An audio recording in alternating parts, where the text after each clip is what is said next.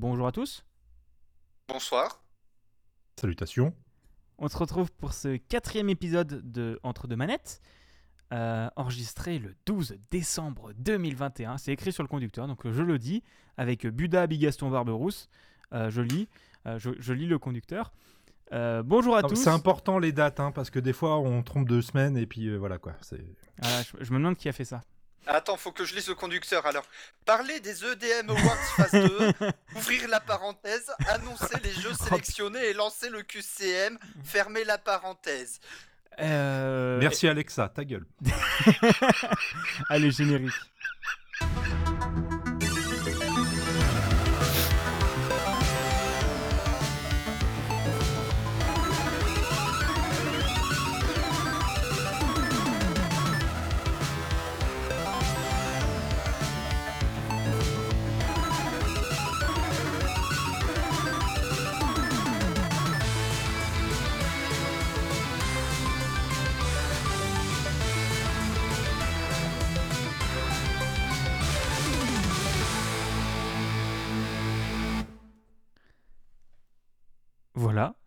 Et euh, Du coup, bonjour tout le monde, bonjour Cobaye Étoile qui est dans le chat, bonjour Bigaston, bonjour Barberousse, comment allez-vous?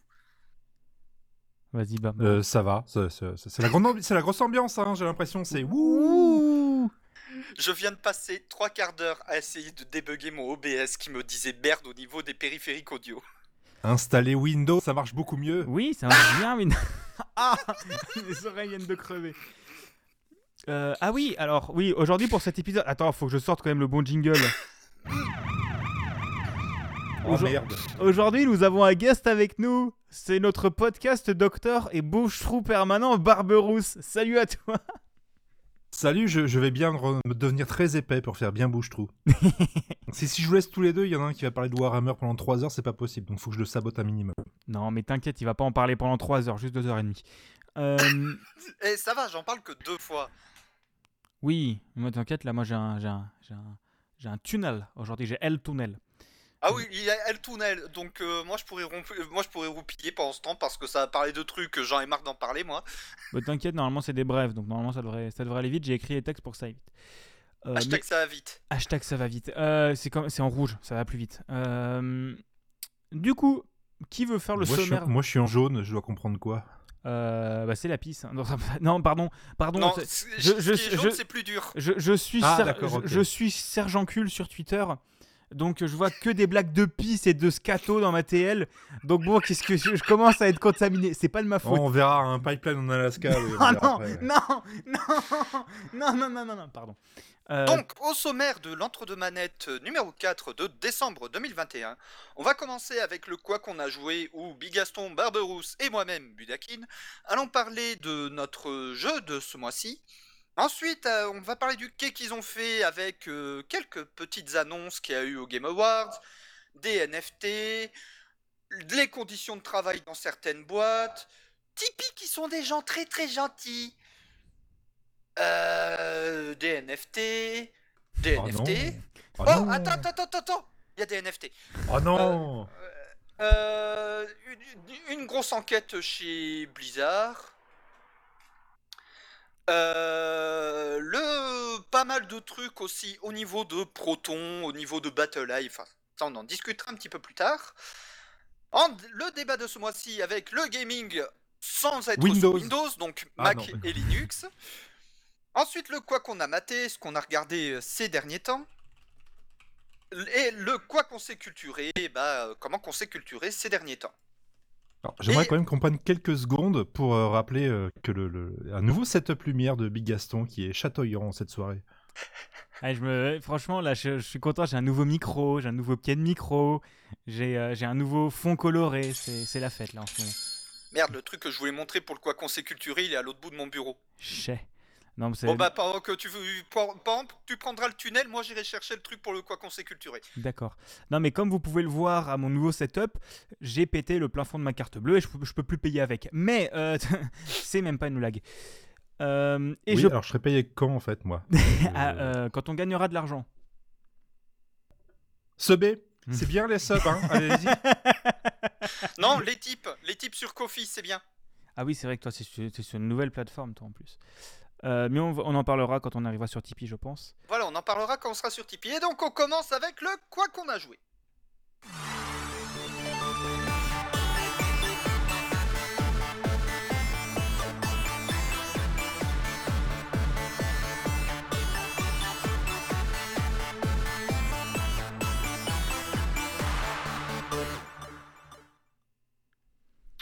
Je propose de laisser l'honneur à notre, euh, à notre bouche-trou permanent, Barberousse. Ah, Voilà. ah, moi je pensais à Buda, d'accord. non, alors, non, moi je m'appelle Batman. Buda, c'est Warhammer Boy. Et toi, tu es bouche-trou permanent. Je propose que ça devienne nos tweet names pendant les 24 prochaines heures. Est-ce que ça C'est dommage, on, on- on avait les 3 B avant. Ce serait bien qu'on garde les 3 B comme ça. Ouais. Alors mais la- ba- les 3B, ça j'ai déjà fait sur un JDR, on va éviter. Ouais, C'était très sale, bon d'accord. Bon, Bah, mon, bah, mon nain voyait la vie en 3B. Bière, barbac, boobs. Ce qui est pas trop mal, oui. Bon, euh, moi je vais vous parler d'un petit jeu qui est sorti le mois dernier qui s'appelle Unpacking. Euh, 20 euros sur Steam, dispo sur le Game Pass Switch et Linux. Tiens, c'est incroyable, ça tombe tellement bien. Développé par Witchbeam, on nous avait euh, vaguement connu, pas moi, mais par un petit euh, jeu qui s'appelait Assault Android Cactus. Oh, terrible, terrible, terrible. Vous en avez entendu parler de ce jeu-là ou pas du tout? Unpacking, Euh, oui, mais euh, pas, le, pas leurs anciens.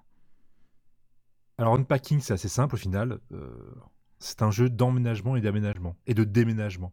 Vous allez devoir meubler une pièce en ressortant tout un tas d'objets des cartons. Ça commence par euh, euh, votre chambre d'enfant, où il va falloir, placer des peluches, euh, des un ballon de foot, des, petits cadres un peu partout, des crayons, tout un, tas de choses. Puis ensuite, vous allez passer à votre chambre d'ado, et puis ensuite la chambre d'étudiant, et puis un, un couple, etc., etc.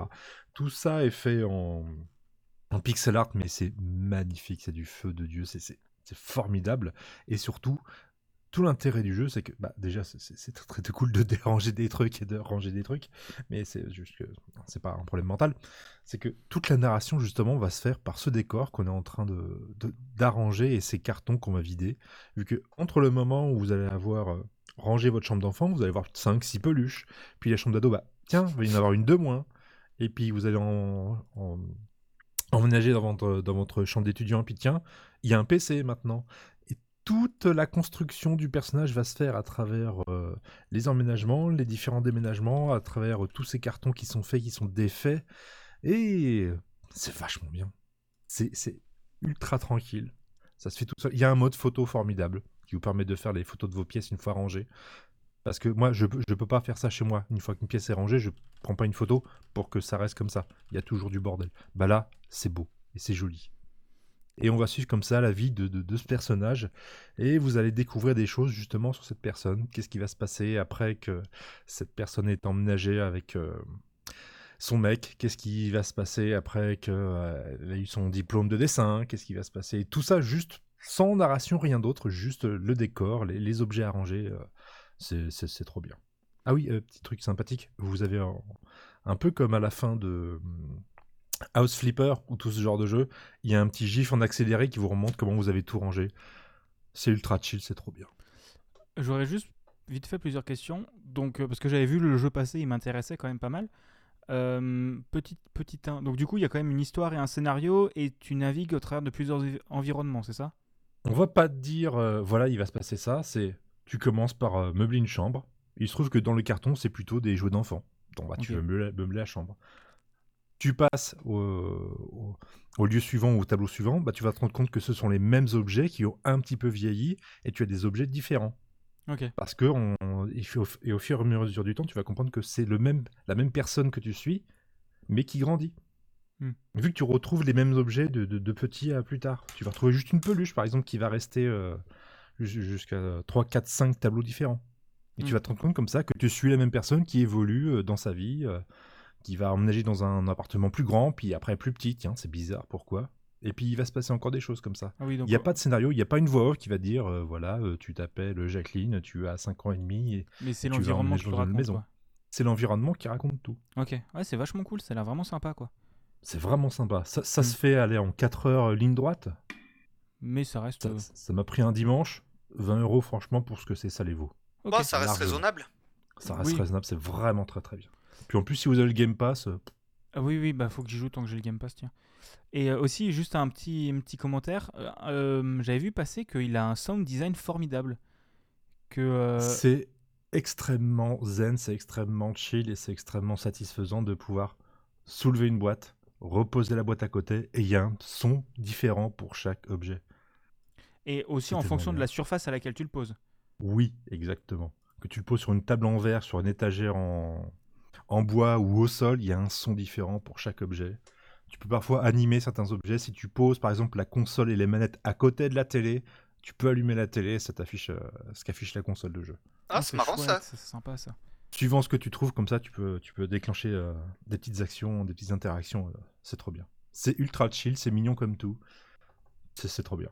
Ok. C'est le- c'est un rare jeu comme ça de- d'emménagement que- qu'on peut spoiler si on raconte trop. Donc je vous raconterai pas trop. Ok. Mais ouais, ça avait l'air bien sympa. C'est. euh, Tu peux juste nous rappeler le nom du studio derrière? Witch Beam, le rayon de, de, de- de sorcière.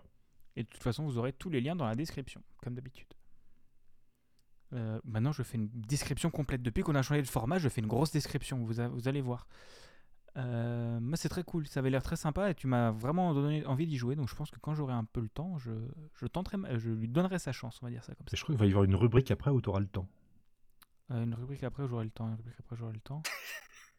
Ah oui. Vas-y, enchaîne. Buda, ok, d'accord. Ok. Buda, de quoi tu vas nous parler Non, on a dit que c'était plus Buda, c'est Warhammer NB. Ok, oui. Oui, bon, d'accord. Moi, c'est bon, moi je m'appelle Batman sur, sur Twitter. Il y a Warhammer NB sur Twitter. Moi je dis, il Ah, manque plus qu'une personne. Je l'ai fait sur Twitter et Discord. Oh putain, on est foutu.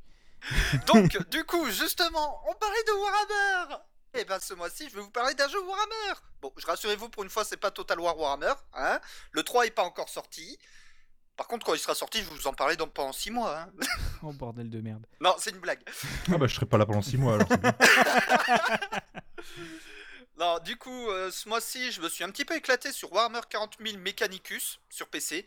C'est un jeu de stratégie au tour par tour euh, dans l'univers de Warhammer 40 000 où on joue Adeptus Mechanicus. Pour vous résumer ça, je vais reprendre ce que j'ai écrit sur mon calendrier de l'avant. Le Mechanicus, c'est des informaticiens du futur. C'est des mecs pour faire marcher un ordi, une, une voiture, un vaisseau. Il faut, ils doivent faire une espèce de danse de la pluie devant avec des encens. Mais c'est mon boulot, hein. Moi je fais ça tous Mm. les jours, hein. Tu vois, quand, euh, quand mon code, euh, quand Android Studio décide de dire nique ta mère, moi je commence à danser devant. hein. La seule différence, c'est que c'est des cyborgs. Alors techniquement, j'ai une bite en titane, donc ça. Voilà. Et donc, euh, du coup, on, doit se, on se retrouve à explorer un monde euh, Necron, donc en gros des robots momies du turfu. Mhm. Voilà, et il faut aller le- de plus en plus profondément sur leur monde avec euh, des cartes euh, qui ont des mécaniques de roguelite.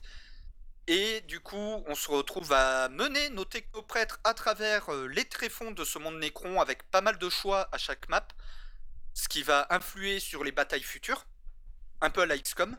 Euh, justement, les mécaniques sont très XCOM-like. Et du coup, chacun de nos technoprêtres sont entièrement personnalisables. On a des arbres de compétences très complets, sachant que en fonction de comment on up les arbres de compétences, ça va aussi nous filer des items dédiés qui permettront de customiser euh, un petit peu le look de, de nos technoprêtres. Par exemple, j'en ai un qui est orienté à attaque à distance, il a des gantelets euh, taser. J'en ai un qui est plus orienté CAC, lui, du coup, il se retrouve avec des énormes plaques d'armure sur les épaules. J'en ai un, c'est un heal, il se retrouve avec des parchemins partout, même sur la bite. Titane. Faut préciser. Quand tu dis technoprêtre, rien à voir avec la musique? Non. D'accord. J'imagine tellement. un- Non, ça je c'est Jean-Michel suis- Jarre. Je suis euh, Édouard euh, machin chose, euh, prêtre du diocèse de Paris, et euh, j'aime aller en technival. voilà, en titane de carbone. Merci. Ah, ça m'aurait presque de fait un- ça m'aurait presque donné envie de jouer à Warhammer, tiens. Et en parallèle euh, de nos technoprêtres, on se retrouve du coup avec euh, des petits péons lambda qu'on peut, euh, bon, que- qu'on peut prendre avec nous contre euh, les pierres noires qui sont la monnaie du jeu et qui vont surtout servir de renfort parce que si, tous nos technoprêtres se font buter en mission, bah, la mission est échouée. Donc c'est bien d'avoir des péons lambda pour servir de char à canon. Et du coup, c'est vraiment un système à la XCOM. À la différence d'XCOM, c'est que là, on ne peut pas esquiver les tirs. C'est, tu sais que ça va toucher. Donc, euh, le jeu est quand même un poil plus hardcore qu'un XCOM. Mais est-ce que tu, est-ce euh, développes un peu d'empathie envers tes technoprêtres? Est-ce que tu découvres un peu un scénario comme ça au fur et à mesure que tu les déballes et que tu les remballes? Alors, tu as un petit scénario qui se déroule en fond justement sur l'exploration euh, de cette euh, planète tombe Nécron. Qui... Où en fait, les mecs, c'est non, mais de toute façon, c'est des péons, ils vont crever, la chair est faible. Les mecs, ils en ont rien à foutre des péons. C'est vraiment la connaissance avant tout. Et par contre, si tu oses utiliser des armes aliens, alors là, c'est de l'hérésie. Et justement, il y a une extension Heretech où on se retrouve nous-mêmes à pouvoir utiliser des armes aliens, mais on se retrouve contre d'autres technoprêtres qui eux aussi se battent avec des armes aliens, et du coup il y a tout un plot autour de ça sur euh, l'éthique, on va dire, dans Warhammer 40 000. Warhammer 40 000, je rappelle que c'est un univers où il n'y a pas de gentils, il n'y a pas de méchants, tout le monde se déteste, tout le monde cherche à s'entretuer. Donc l'éthique là-dedans, on s'en bat un peu les couilles. Et quand En tu dis éthique, et quand tu dis éthique, tu mets des techno guillemets autour ou euh, non, ouais, tu mets des techno guillemets autour. D'accord. C'est comme, c'est, que- c'est comme les, les Wati machins, les Wati bidules. Là, c'est, c'est les, les, les techno-prêtres, les techno-armes et les techno-chats Pardon. Oui, bon, désolé, j'ai le chat qui vient, de me, qui vient me voir pendant que je stream, c'est pas de ma faute. C'est toujours de la faute du chat. Et donc, du coup, Batman, Oh, Toi, putain, tu vas foutu. nous parler d'un jeu qui se prend un procès au cul à cause de Tech-Two Interactive. Oui, mais faut parler comme ça alors. Alors, je savais pas qu'ils se prennent un procès au cul. Ah, si, bah, ok, si, d'accord, j'ai pour compris. le nom, pour le nom. Ok, euh, c'est bon, Pour le j'ai. Parce que je me disais que Take Two, ils sont suffisamment cons pour l'avoir fait. Mais, euh, enfin, voilà, bref. Bah oui, ils l'ont fait. Vraiment? Oh putain, Oui. les enculés, c'est tellement con. Bon, du coup, moi je vais vous parler de It's Take Two et pas Take Two. Euh, c'est un jeu de coopération fait par le studio qui a fait Brother et Tale of Two Sons et A Way Out aussi. Euh, J'y joue euh, avec mon père. Parce que, en gros, pour le contexte, je viens d'acheter, j'ai acheté il y a quelques semaines une Xbox One S d'occasion. Et, et, un soir, on savait pas à quoi jouer avec mon père. On s'est dit, bah tiens, on va tester It Take Two. Il est dans le Xbox Game Pass. Et, et vraiment, c'est une très très bonne expérience. J'ai pas encore fini le jeu, on a dû jouer 5-6 heures. Parce que, bah, vous voyez, j'habite plus chez mon père, donc euh, je peux pas jouer autant que je veux. Euh, même si j'ai fortement envie d'y jouer, on a fait ça deux ou trois soirées. Et euh, pour le coup, c'est vraiment une excellente découverte. Donc l'idée, c'est que le scénario, c'est que vous jouez deux parents, j'ai oublié leur nom, hein, c'est un père et une mère, t'as un enfant, et en gros, bah, ils divorcent. Enfin, ils ont envie de divorcer, tout se passe pas bien entre eux, ils font que de, se tacler. Et t'as la fille qui est, qui est vraiment, bah, quand il y a tes parents qui divorcent et qui s'engueulent, bah, t'es pas serein. Et euh, il y a la- leur fille qui, qui, qui a un, bouquin, en gros, c'est le manuel de l'amour, un truc comme ça, fait par un pseudo-coach personnel de je sais pas quoi, mes couilles. Euh, c'est, euh, c'est comment il s'appelle, le gars de Perpignan? Non, pas de Perpignan, de. William. William qui vient du bassin d'Arcachon. C'est le bouquin écrit par William du bassin d'Arcachon qui leur fait Tu fais l'am- Faites l'amour, pas la guerre. Et comment garder l'amour? Et en gros, elle, a construit une petite poupée de, glaise, enfin de, de, glaise à l'image de son père et une poupée en bois à l'image de sa mère. Et elle pleure. Et là, ses parents s'endorment et se réveillent dans le corps des deux poupées. Donc le père et la mère, respectivement. Et euh, tu as le bouquin qui vient avec un immense accent italien, comme ça, italien ou espagnol, Je plutôt espagnol, mais qui, vient avec un accent et qui fait Mais vous voulez, vous voulez prouver que vous aimez, maintenant vous allez avoir des aventures. Et en gros, il fait que leur foutre la merde. Eux, ils ont comme objectif d'aller voir leur, fille pour qu'elle euh, qu'elle les sorte de là. Et en fait, à chaque fois, tu as le bouquin qui fait Bah non, nique ta. Et donc, en fait, tu fais des longs détours. Et tu te retrouves avec un jeu de plateforme coopératif euh, parmi les meilleurs auxquels j'ai joué. J'adore les jeux coop, et là, c'est vraiment parmi les meilleurs auxquels j'ai joué. Euh, je vous mettrai dans la description le lien vers une vidéo de Doc Guerrero qui montre, qui analyse un peu le game design du jeu, parce que c'est vraiment un design bordélique. L'idée, c'est que tu as 12 milliards de gameplay différents. Chaque niveau va être l'occasion d'avoir un, gameplay différent et une idée différente dans le jeu, donc ce qui est une excellente idée. Tu as plein de mini-jeux, Euh, enfin, tu as plein d'interactions avec le décor. Genre, vraiment, tu t'approches d'une télé, tu appuies sur un bouton et tu as un truc qui se passe sur le décor, c'est chouette.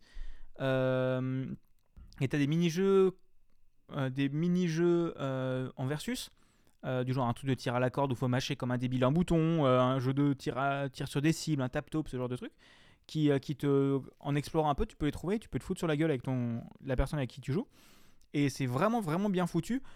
On a fait 3 ou 4 tableaux pour le moment, on est au quatrième tableau je crois. Et vraiment les 4 tableaux, à chaque fois l'idée était géniale. Euh, j'ai particulièrement aimé le tableau de l'arbre, je vais pas trop en parler, mais disons qu'il y a des...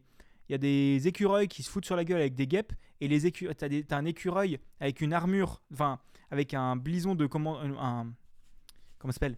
Un blison un blison, Un- un, bl- un blazer, un- une, Ah. veste, une veste militaire et une casquette militaire, ce qui est le chef militaire du truc. Et en gros, tu sais, c'est vraiment l'armée des écureuils. Et, euh, et il parle avec une grosse voix comme ça. C'est vraiment, tu sais, le Conan cliché de toutes les séries américaines. Et, euh, et l'écriture, je la trouve formidable. À chaque fois, les deux, ils se foutent sur la gueule comme un couple qui se sépare. Euh, ils se tauntent tout le temps. C'est vraiment très très bien écrit, très très marrant. On rigole vraiment devant les dialogues. Et euh, voilà, alors pour quand même donner deux petits points négatifs, je trouve que autant la direction artistique du jeu, quand tu es en jeu, elle est vraiment géniale, mais par contre, le, le, le design des humains est chum de ouf. Genre vraiment, les visages des humains, des humains ça fait longtemps que j'en ai pas vu des aussi moches. Euh, genre, c'est triste dire comme ça, mais pour moi, le jeu. Je euh, sais pas, regarde la caméra du stream. Ah non, mais t'inquiète pas, moi, je sais, je me regarde dans mon miroir tous les matins dans la salle de bain, j'ai l'habitude, mais c'est ouais, c'est quand même plus beau que ça. Mais euh, globalement, la, gueule des humains est plutôt moche, globalement, mais, le jeu reste très bon. Et deuxième petit point négatif, c'est que le jeu est pas doublé en français. Donc c'est pas super grave, mais il y a les sous-titres, il y a les sous-titres en français, mais les sous-titres sont un peu petits et quand tu es dans une phase d'action, t'as pas le temps de lire forcément toutes les petites taunts qui se lancent, alors qu'il y a vraiment des très bonnes idées de dialogue. Donc voilà, il a gagné le jeu de l'année, je crois, au Game Awards, celui-là. Je crois que c'est, il a été élu jeu de l'année et il le mérite amplement. Donc si vous avez le Game Pass et que vous avez une personne avec laquelle jouer, jouez-y. Et euh, point supplémentaire, si vous avez j'ai acheté le jeu sur Steam ou n'importe quoi, euh, il suffit d'avoir qu'une seule version du jeu pour y jouer à deux. L'autre personne aura juste à télécharger une petite version du jeu et il pourra jouer quand même euh, avec vous. Voilà. Comment tu y as joué avec ton père sur le même canapé ou Ouais, à distance il avait une console aussi? Même canapé. On y a joué, Ouais, bah, il était là et moi j'étais là. Euh, non, on a joué, ouais, on a joué en, en, en coop et euh, au- sur le même point, donc vraiment tu discutes, tu rigoles ensemble et tout ça, c'est vraiment chouette. Mais je pense que je pense qu'en ligne ça se fait très bien aussi, mais tu perds un petit peu le côté euh, côté jeu de canapé. Je me demande si c'est un peu comme le coop de Portal 2, il y avait un système de pointage, de. de. de. de. De, que répliques ouais. préenregistrées qui vont dire allez là-bas, euh, lancez un portail ici, ou euh, je pas sais du- pas, lancez un clou ici, sautez ici. euh, Pour le coup, il n'y a pas du tout ça. à distance. Y a pas du Non, c'est plus une ambiance à la Little Big Planet en fait, où vraiment le jeu est conçu pour être joué euh, sur le même canapé. Ouais, d'accord. C'est ça. Et, et quand tu joues en ligne, faut être en voc. Parce que oui, il n'y a pas du tout, oui, ça c'est intéressant à dire, il n'y a pas du tout de système de pointage, il n'y a pas du tout de système de réplique préenregistrée, c'est vraiment, faut être ensemble et faut, faut jouer ensemble. Tu peux pas jouer avec des inconnus. Je crois qu'il n'y a même pas de manière de jouer avec des inconnus. Faut forcément que tu joues avec quelqu'un. Et vu que tu as quand même la tu, vu que as quand même la possibilité de jouer à deux en ligne en achetant qu'une seule version du jeu, c'est pas si grave. C'est quand même pas c'est une bonne idée, n'empêche rien. Oui, oui, oui, c'est très cool. Et en sachant que c'est un jeu édité par EA. Pour une fois qu'ils font des trucs bien. pour une fois qu'ils font des trucs bien sans avoir envie de gagner de l'argent surtout, moi je dis quand même, c'est c'est pas mal. Voilà. Non, mais depuis la crise des lootbox sur euh, Star Wars Battlefront 2, ils se sont énormément calmés. Bah ouais, c'est EA, ils font Oh, des ils vont revenir quand même. Bah, Ouais, ils vont revenir quand même. Mais par exemple, là, Need for Speed Hot Pursuit euh, Remaster, je suis en train de me le faire. Et euh, justement, j'ai été surpris de pas avoir une seule microtransaction dans le putain de jeu. Non mais là t'inquiète pas, ils se sont fait coiffer au poteau dans- pour, euh, pour les connards euh, avec des NFT. C'est Ubisoft qui sont passés d'abord, mais s'ils avaient pu, ils l'auraient fait quand même. hein. C'est juste que ça fait, ils en ont entendu parler il y a 3 jours, donc ils se sont dit putain faut qu'on développe, mais les développeurs ont fait on peut pas bosser 50 heures par jour. Donc voilà, c'est pour ça qu'il n'y a pas encore des NFT dans tous les jeux EA. Tu sais à quoi ça me fait penser? Une vieille blague à la con. Tu sais pourquoi Electronic Arts c'est le studio le plus haï des États-Unis? Parce que Ubisoft ils sont français. C'est très drôle, mais, euh, mais, mais non, c'est Ça pas. marche en France en disant qu'ils sont bretons. tu sais pourquoi Quantic Dream est le studio le plus détesté en France? Ouais, parce que Ubisoft sont bretons. Panam, panam, pam, pam. Ah, est pas mal cette vanne, pas mal. Euh, Ça me fait mal de me dire qu'ils sont bretons à la base. Ouais, ouais, ouais, ouais. Un, euh, bah, T'inquiète pas, il y a des choses très bien en Bretagne comme. euh, le Mont Saint-Michel. Ah non, c'est en Normandie. Allez. euh, Alors, on, on reparle du fait que, à je sais plus quelle compétition de podcast, tu as réussi à faire retourner en Bretagne le Mont Saint-Michel. Oh putain, dans le duel. Que ouais. tu n'as toujours pas reçu, soit dit en passant. Ben oui, Johnny. Johnny, il faut que tu m'envoies le, le Mont Saint- la boule à neige Mont Saint-Michel. Euh, non, je verrai à Podren cette année. Peut-être qu'il le donnera cette année. Ah, Johnny. Voilà. Bref, on passe à la suite. Oui. Et donc, sur ce petit taquet gratuit à nos amis d'Ubisoft, on passe au quai qu'ils ont fait.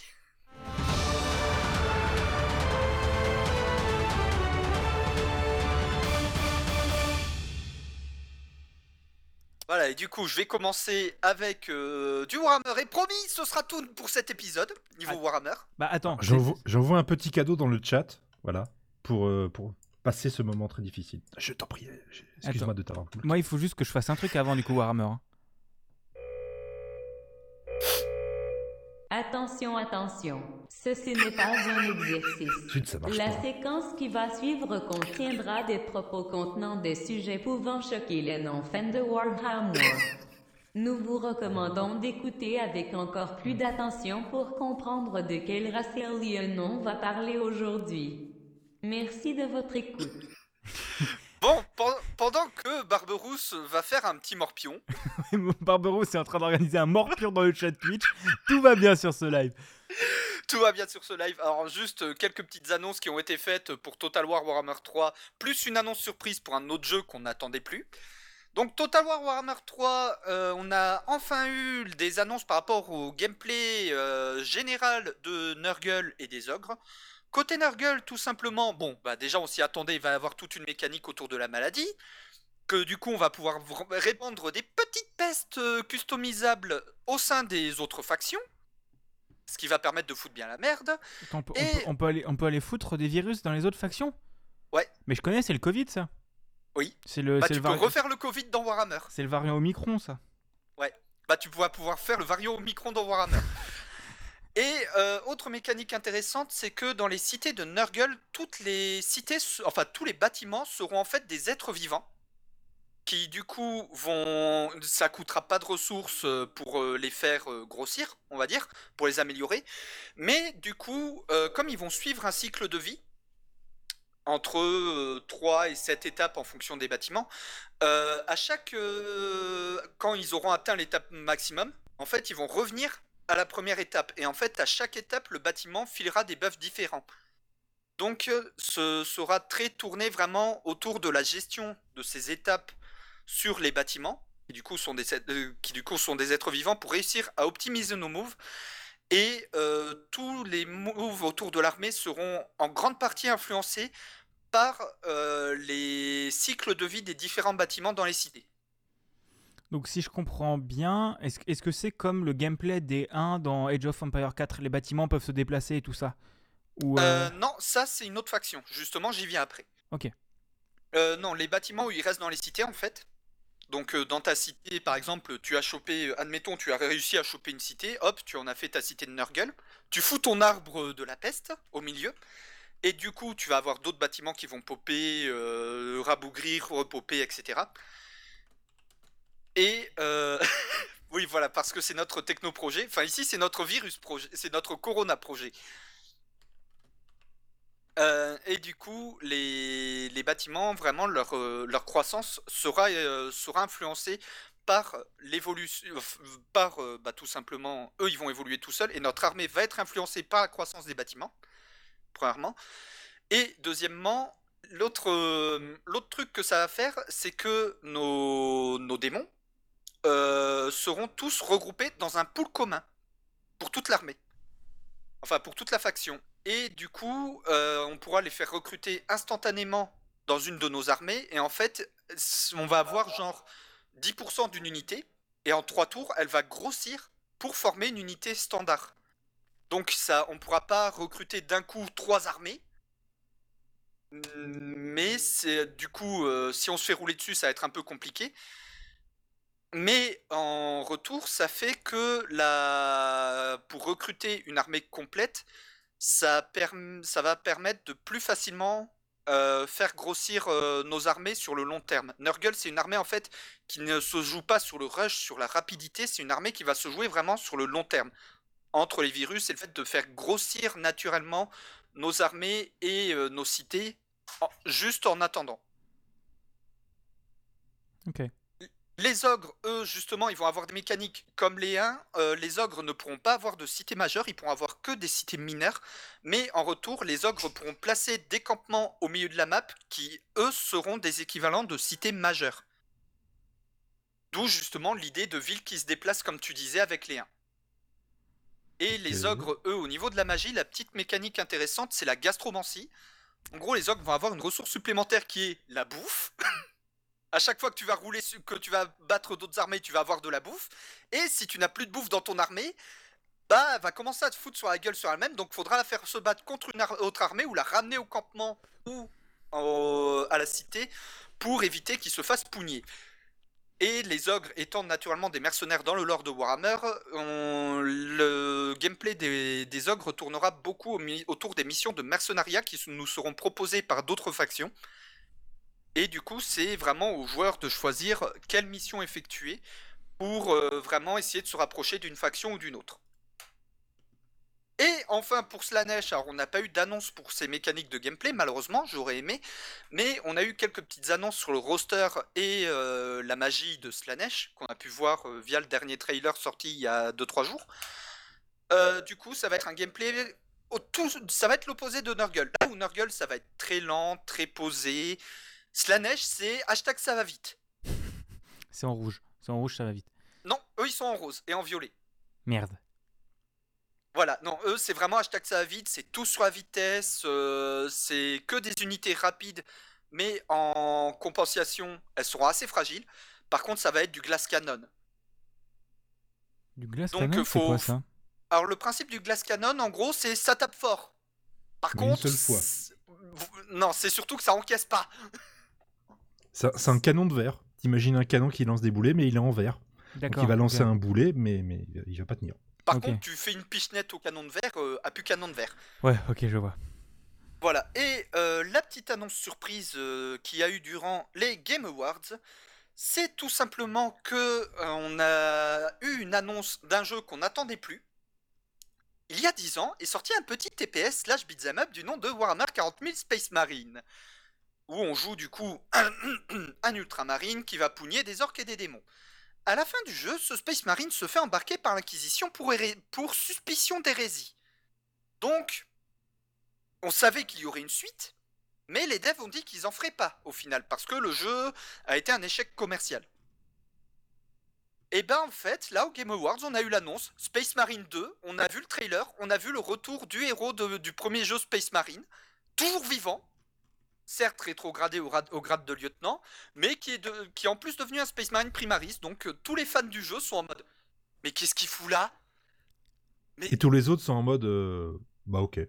Voilà, tous- tous les autres, tous ceux qui n'ont pas fait le premier jeu, ils sont en mode Oh, un beat'em up Et tous ceux qui ont torché le premier jeu, ils sont en mode What? On veut des infos qui est très Je drôle, fais partie de ceux qui sont en mode On veut des infos. Ce qui est très drôle, c'est qu'il a débarqué dans mes, dans mes MP le matin en mode Ouais, machin, ça, là, c'est n'importe quoi, machin, c'est quoi, je veux des infos. Je suis en mode Putain, il est 8h, Buda, du calme, il est 8h, c'est vendredi matin là. Non, il était 9h. Ok, pardon, pardon.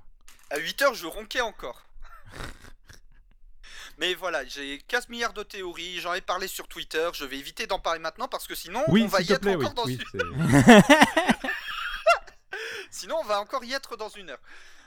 Donc bon, euh, j'en reparlerai quand on aura plus de news euh, au niveau du scénar. Et en attendant, je laisse Bigaston passer dans le tunnel euh, de la NFT, du drama et de Ubisoft et compagnie sont des gros cons. Oui, alors c'est un tunnel de suivi. En gros, c'est il y a plein de news et je voulais pas en sélectionner qu'une ou deux parce que c'est que des news qui renvoient aux trois derniers épisodes. Donc je vais faire ça vite. Premier suivi sur les conditions de travail euh, dans les jeux vidéo et en général. Donc en gros, il y a un mec qui a bombardé de trams TCP. Donc les trams TCP, c'est un des modes de connexion en, de connexion réseau. Euh, tous les appareils non sécurisés pour que les imprimantes impriment un message qui dit en gros les salaires de misère existent que parce que les gens sont prêts à travailler pour eux avec un lien vers le Reddit anti-work, une checklist d'employeurs abusifs et de dire de, de leur de parler de son, à son employeur de la paye, de nos droits et de monter un syndicat. Euh, et que seuls les employeurs abusifs ont peur de ces trois choses. Euh, et tout ça pendant que les Game Awards ont décidé de ne pas prendre en compte les infos sur Activision ni aucune autre. Voilà. D'ailleurs, en parlant d'Acti Blizzard, euh, ils sont en train de, ils sont en train de bourrer en interne pour empêcher que des syndicats se forment. Mais les syndicats se forment quand même. On, on va en parler juste après, parce que euh, on va, on va beaucoup parler de Blizzard aujourd'hui, mais euh, c'est des gros cons. Deuxième petit suivi par rapport à Tipeee qui fait de la barbe à merde. En gros, beaucoup de créateurs ont décidé de se barrer sur Utip en mettant un lien de leur vers leur euh, Utip sur leur page Tipeee. Euh, donc Tipeee a décidé de fermer les pages des personnes qui mettaient un lien vers d'autres, vers euh, une autre plateforme de, soutien, alors que la page du documentaire Hold Up est encore grande ouverte. Voilà, donc tu peux donner à des fachos et à des, des conspirationnistes, mais tu ne peux pas donner à des gens qui font de la pub pour un service concurrent. En soi, c'est logique, mais faut vraiment avoir zéro race. Euh, Non mais Tipeee, ils ont zéro race, c'est pas pour rien que je me suis barré de chez eux pour aller chez Kofi. bah moi c'est pas pour rien que j'ai quand même envie de monter ma propre plateforme de financement maintenant. Je vais monter mon, mon truc open source euh, indé. Lui, il a compris où va le pognon en vrai. hein, C'est c'est c'est un malin. hein. c'est vrai, je vais monter mon, ma plateforme comme ça. Les seuls frais que j'aurai, ce sera de Stripe.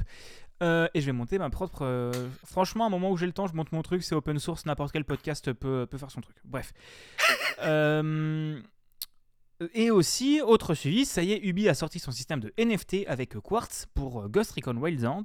Donc euh, NFT, les, Ubisoft Quartz, ça va être en gros euh, le, système de NFT de, Ubisoft et va y en avoir dans plusieurs jeux.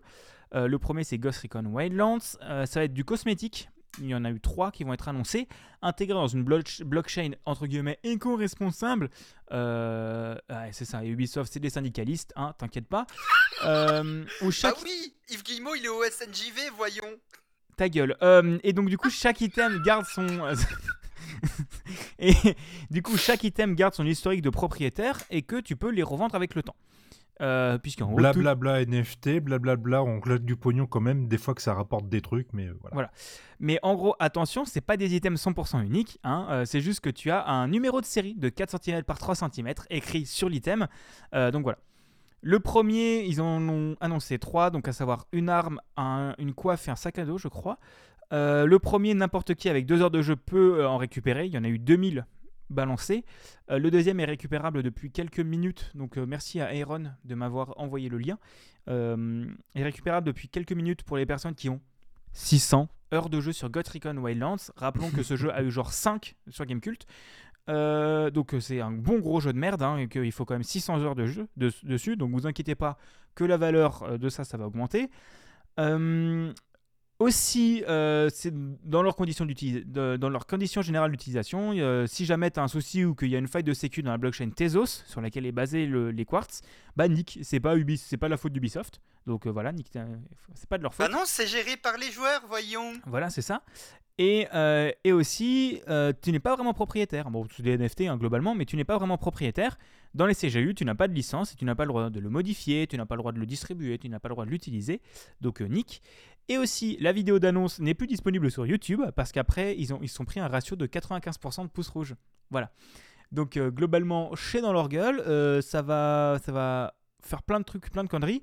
Je vais pas trop rentrer dans les détails parce que c'est déjà suffisamment long et que mon tunnel est déjà suffisamment long, mais je vous renvoie envers deux articles de Von Yaourt sur Gamecult qui sont vraiment super intéressants. Je sais En plus. gros, en gros, tous les, en gros, les joueurs ont fait. On n'en veut pas de ta merde. Ok, on vous l'impose quand même. Non, ils l'imposent pas, mais ils le sortent quand même. Globalement, ça va pas marcher. Ça, ça va Non, mais rien surtout tout. qu'ils ont annoncé qu'ils dropperaient euh, des des quartz euh, aux joueurs euh, fidèles de leur licence pour les récompenser. C'est ça. Ils bah, c'est ça. C'est le coût des 600 heures de jeu. Faut avoir 600 heures de jeu pour pouvoir récupérer. Pour Ouais, pouvoir voilà. récupérer ça. Puis c'est bien, c'est que ça coûte rien. Alors, Oui, oui, oui, mais après ça se revend. Mais bref, il y, a- il y a plein de conneries et que en gros, techniquement, ils, quelqu'un va y acheter. Oui, c'est ça. Et techniquement, ils stockent pas dans la blockchain, ils stockent pas l'image, ils stockent une adresse. Et en gros, dans le jeu, si tu si es propriétaire de cette adresse, euh, tu as cet item. Et donc, en gros, même d'autres jeux peuvent utiliser cette adresse-là pour les afficher. Tu peux avoir de la revente dans des systèmes euh, dématérialisés. Euh, bref, c'est de la merde. Et euh, il y a un temps de chargement de entre 30 secondes et 1 minute quand tu claims un NFT. Voilà. Rappelons que déjà, quand tu as un temps de chargement de 10 secondes, tu pètes un câble. Bref. Du coup, c'est à peu près tout ce que j'ai à dire sur Ubisoft. Vous aurez de toute façon les deux articles de Von Yaourt dans la description. Je sais plus s'il faut être abonné à Gamecult ou pas, mais vu comme on parle de Gamecult aujourd'hui, abonnez-vous parce que c'est vraiment un super, super site. Encore de la blockchain avec Kickstarter qui a décidé de également se lancer dans la blockchain. Pour quelle raison? Bah, L'argent évidemment. hein. Pour ceux qui ne connaissent pas, Kickstarter c'est une plateforme de financement qui a vu naître des projets comme l'Oculus Rift ou la Ouya. L'un qui est génial, l'autre que c'était de la merde. Et en gros là ils veulent utiliser un buzzword à la con pour ramener des investisseurs puisqu'ils n'ont pas eu de financement majeur depuis quelques années. Ils vont se baser sur la blockchain Celo qui se dit négative en émission de CO2, c'est-à-dire que tout en en dépensant, mais tu te rachètes euh, ce qui dépense en CO2. Parce que rappelons que maintenant sur le marché du capitalisme, tu peux racheter ton CO2. En gros, tu as des entreprises qui plantent des arbres, bah, tu les payes, et euh, comme ça, tu as, beau être total et, euh, et foutre 5 tonnes de CO2 par jour dans l'atmosphère, bah, l'autre il plante des arbres, donc c'est bon, tu, tu rejettes zéro. Euh, bref, ça casse les couilles de ouf. Encore une plateforme de merde. et qu'en gros, ils veulent, ils veulent passer tout le système de Kickstarter dans la blockchain. Euh, spoiler, ça sert à rien. C'est globalement de la merde et ils cassent les couilles. Et pour terminer, une news un peu plus réjouissante, je trouve. Euh, je vous avais parlé dans, dans les points games, euh, on avait parlé du PS Now quand on avait testé les différents services d'abonnement et de cloud gaming. C'était il y a longtemps ça. Ouais, c'était il y a au moins deux ans. Bah, C'était à nos débuts. ouais, ouais, ouais. C'était il y a deux ans et demi. C'était un de nos premiers dossiers. Globalement, c'était bien de la merde. Bah, en gros, Sony prépare une fusion du PS Plus et du PS Now pour concurrencer le Game Pass sous le nom de code Spartacus. Parce que Xbox est en train de rouler tout le monde avec le Xbox Game Pass, qui marche vraiment, vraiment bien. Et euh, t'as d'un côté le PS Plus qui marche, correctement sur PlayStation parce que t'es obligé de l'avoir pour jouer en ligne et t'as quelques jeux cool. Mais t'as de l'autre côté le PS Now qui est nul à chier. Euh, Enfin, du, du coup, faut payer pour avoir des jeux en plus, mais ça marche. Enfin, il y a peu de gens qui l'utilisent. Donc ils veulent fusionner les deux sans avoir forcément d'augmentation de prix. Donc pour le coup, ce serait intéressant parce qu'on aurait accès au catalogue de la PS1 à la PS5 avec la possibilité de télécharger le jeu- les jeux PS4 et PS5 sur notre console et PS3 et avant ce sera du streaming. Voilà. Et j'ai fini mon tunnel. pour les joueurs, c'est très bien ça. Oui, oui, oui. Bah, faut juste voir s'il n'y a pas une augmentation de prix. Euh, parce que pour le moment, le Game Pass, c'est 8 ou 9 euros par mois. Euh, enfin, non, pas le Game Pass. Le PS Plus, c'est 8 ou, entre 8 et 9 euros par mois, alors que l'Xbox Game Pass, c'est 12 balles. 12 ou tre- entre 12 et 13. Donc voilà. Après, t'as le catalogue PC qui est un peu plus grand. Enfin bon, il y a plein de différences. Oui, oui, c'est ça. Et ah oui, si, un truc à dire, oui, pour le Game Pass, le, c'est le Game Pass Ultimate qui est à 13, alors que le Game Pass console ou Game Pass PC uniquement, c'est 10. Donc, s'ils restent dans leurs euh, 8-9 euros, ils s'alignent sur le Game Pass. Voilà. Et j'ai terminé mon tunnel. Et c'est, Barberousse maintenant qui va nous parler de quelque chose. Ça Ah, je vais pour parler de mes deux héros. C'est un, peu mes deux héros du moment, vu que ces mecs sont très très forts. Ils ont euh, réussi à voler plus de 20 millions de dollars en droits d'auteur en 4 ans à YouTube. Je les aime beaucoup, ces mecs-là. En gros, c'est facile. Euh, ils ont réussi à passer un deal avec YouTube en disant Bonjour, je suis la société XXX, euh, je suis l'ay- l'ayant droit de 50 000 titres musicaux. Bonjour, monsieur YouTube. Euh, ok, on fait un deal. Bah, YouTube, il a dit ok. Mais ils ont absolument aucun droit. Donc, bah, en 4 ans, bah, ils ont réussi à récupérer 20 millions de dollars. Voilà. Mais du coup, en les volant aussi aux créateurs, pas que, Bah, que. YouTube. Ouais. Et le pire, c'est que euh, en 2018, parce que ça, a commencé en, en 2016, en 2018, t'as un véritable ayant droit qui, les a reportés à YouTube. Genre disant non, non, mais ça, ça, c'est à moi. Et en fait, ils sont défendus en disant que non, non, non, non, c'est à nous. Et en fait, lui, lui, le mec là qui est en train de vous dire ça, il est en train de monter une arnaque parce qu'à peu près n'importe qui peut se prétendre euh, dépositaire des droits de, de n'importe quoi. Voilà, c'est pas, c'est pas, Oh les enculés c'est pas lui, c'est nous. Votre gros bâtard. Oh putain Oh c'est formidable Donc les mecs en ont profité pour se payer des Mercedes, une maison à 2 millions de dollars, une Tesla, euh, tranquille, tranquille. hein. Et puis surtout, ils, ils avaient une société qui écran qui avait l'air à peu près euh, à peu près respectable. Et puis ensuite, euh, globalement, ils se vendaient, ils se rachetaient des trucs entre 5 ou 6 sociétés différentes et il fallait tourner comme ça. Et ils ont fini par être chopés par le, le, le fisc euh, des, États-Unis. Et c'est même pas YouTube C'est même pas YouTube qui les a grillés Oh putain Oh c'est C'est formidable triste. Oh c'est formidable Ça, ça me fait penser euh, au fait que dans Batman, tu avais le Joker qui était en mode affronter Batman, ça y a pas de problème. Affronter le fisc, c'est mort. Ah, même, bon. même Al Capone. euh, Ouais, même Al Capone s'est hein. fait baiser. Voilà. Ah, Mais 20 millions de dollars en 4 ans, c'est balèze. hein. Bon, ils sont fait choper, ils risquent 250 000 dollars et puis euh, 35 mois de prison chacun pour chaque chef d'accu- d'accusa- d'accusation. Enfin bon, bref. Putain, mais 20 millions et. pff, Je, Non mais je pense qu'ils auraient pu continuer longtemps s'ils avaient été moins gourmands. Ouais, je pense que surtout ils se sont fait choper parce que le fisc, ils ils ont vu que putain, mais les gars, ils sont RSA, ils achètent des Mercedes. Qu'est-ce que c'est que cette connerie encore? Euh, Si vous arnaquez des trucs, restez modeste. C'est ça, Hein, c'est, voilà. ne changez pas de rythme de vie euh, du jour au lendemain. Mm. Et euh, non, mais du coup, ça, j'espère que ça va faire un électrochoc à YouTube qui va se rendre compte que son système de claim est nul à chier. ah, c'est beau l'optimisme. Oui, j'ai de l'espoir. J'ai de l'espoir. vraiment beaucoup, oui. Voilà. Ça va être. Oh putain, ça va, ça va encore finir sur de la merde. Oh bordel. de Ouais. Non, non, non. Là, on va avoir un truc de merde, mais ensuite, on va avoir un truc bien. Oui, oui, oui, oui. C'est non mais c'est impressionnant les 20 millions putain 20 millions volés à YouTube comme ça Oh, putain, alors, Ah, le, c'est beau, c'est beau. le truc du retournage par contre de, du retournage du non non mais c'est eux qui montent une arnaque c'est pas nous ah ça c'est beau Par contre, 20 millions en 4 ans, c'est quand même petite bite à côté de qui on va parler qui se fait 20, milli- euh, 20 millions euh, en une semaine quasiment. c'est vrai est-ce que tu Ah, le bon vieux Bobby. ouais c'est ça. Voilà, euh, notre copain Bobby ah putain de merde qu'est-ce que On va parler de notre poteau pourquoi je vais aller bosser dans l'industrie du JV déjà moi? Euh, non Par la passion. Voilà, la passion. La passion. avec les passion. dollars, La passion. Moi, je vais vous parler encore de Gamecult, parce que Gamecult ont vraiment fait une grosse semaine, hein, vraiment beaucoup, beaucoup d'articles euh, de, de, de- de très bien. Non, mais même Jeff Bezos, c'est pas aussi diabolique. Euh, Oui, non, non, Jeff Bezos, c'est gentil à côté de celui dont on va parler là. Non, quand même pas. Ok, les deux, c'est des enculés. Euh, même niveau, parce qu'il y en a un qui pète du CO2 pour aller se faire un coup dans l'atmosphère, là, t'inquiète pas. euh, je veux dire, mais achète un Oculus, c'est bon, tu la vois, l'ISS, casse pas les. Bref, j'ai dit vaguer. Vaguer. Du coup, Gamecult a sorti, Gamecult et Virgile ont sorti un, énorme reportage sur la fermeture de Blizzard euh, Versailles. Versailles. We Bleed Blue. Oui, Bleed Blue, qui est une euh, blub blub blub un blub blub blub blub blub blub blub. Euh, cette émission est très haute degré de maturité. Euh, en gros, euh, Blizzard avait des locaux en France à une époque, des locaux qui étaient là surtout pour du support client et pour du De la localisation. de la localisation et gestion de clients en, en Europe. Et il y avait beaucoup d'employés de France, mais aussi de tous les pays européens. Il y avait des pays qui, venaient, de- enfin des personnes qui venaient de beaucoup de pays et, et, euh, et qui parlaient en anglais dans les locaux de Versailles. Et en gros, ils ont fermé ces, ce- ces locaux-là quasiment du, enfin en une année ils ont fermé, ils ont viré 500 personnes via deux plans de sauvegarde de l'emploi. Donc euh, peut-être. euh, Oui, de la vidange d'emploi, hein, c'est le vrai nom. hein. voilà, c'est ça. C'est, euh, c'est, t'inquiète pas, c'est un plan de sauvegarde de l'emploi. Petit astérix, nique ta race. Euh, en gros, un Ouais, le, le QA, il, il- il joue pendant leurs heures de travail. Je rappelle que le principe du QA, c'est de tester les jeux pour vérifier qu'il n'y a pas de bug.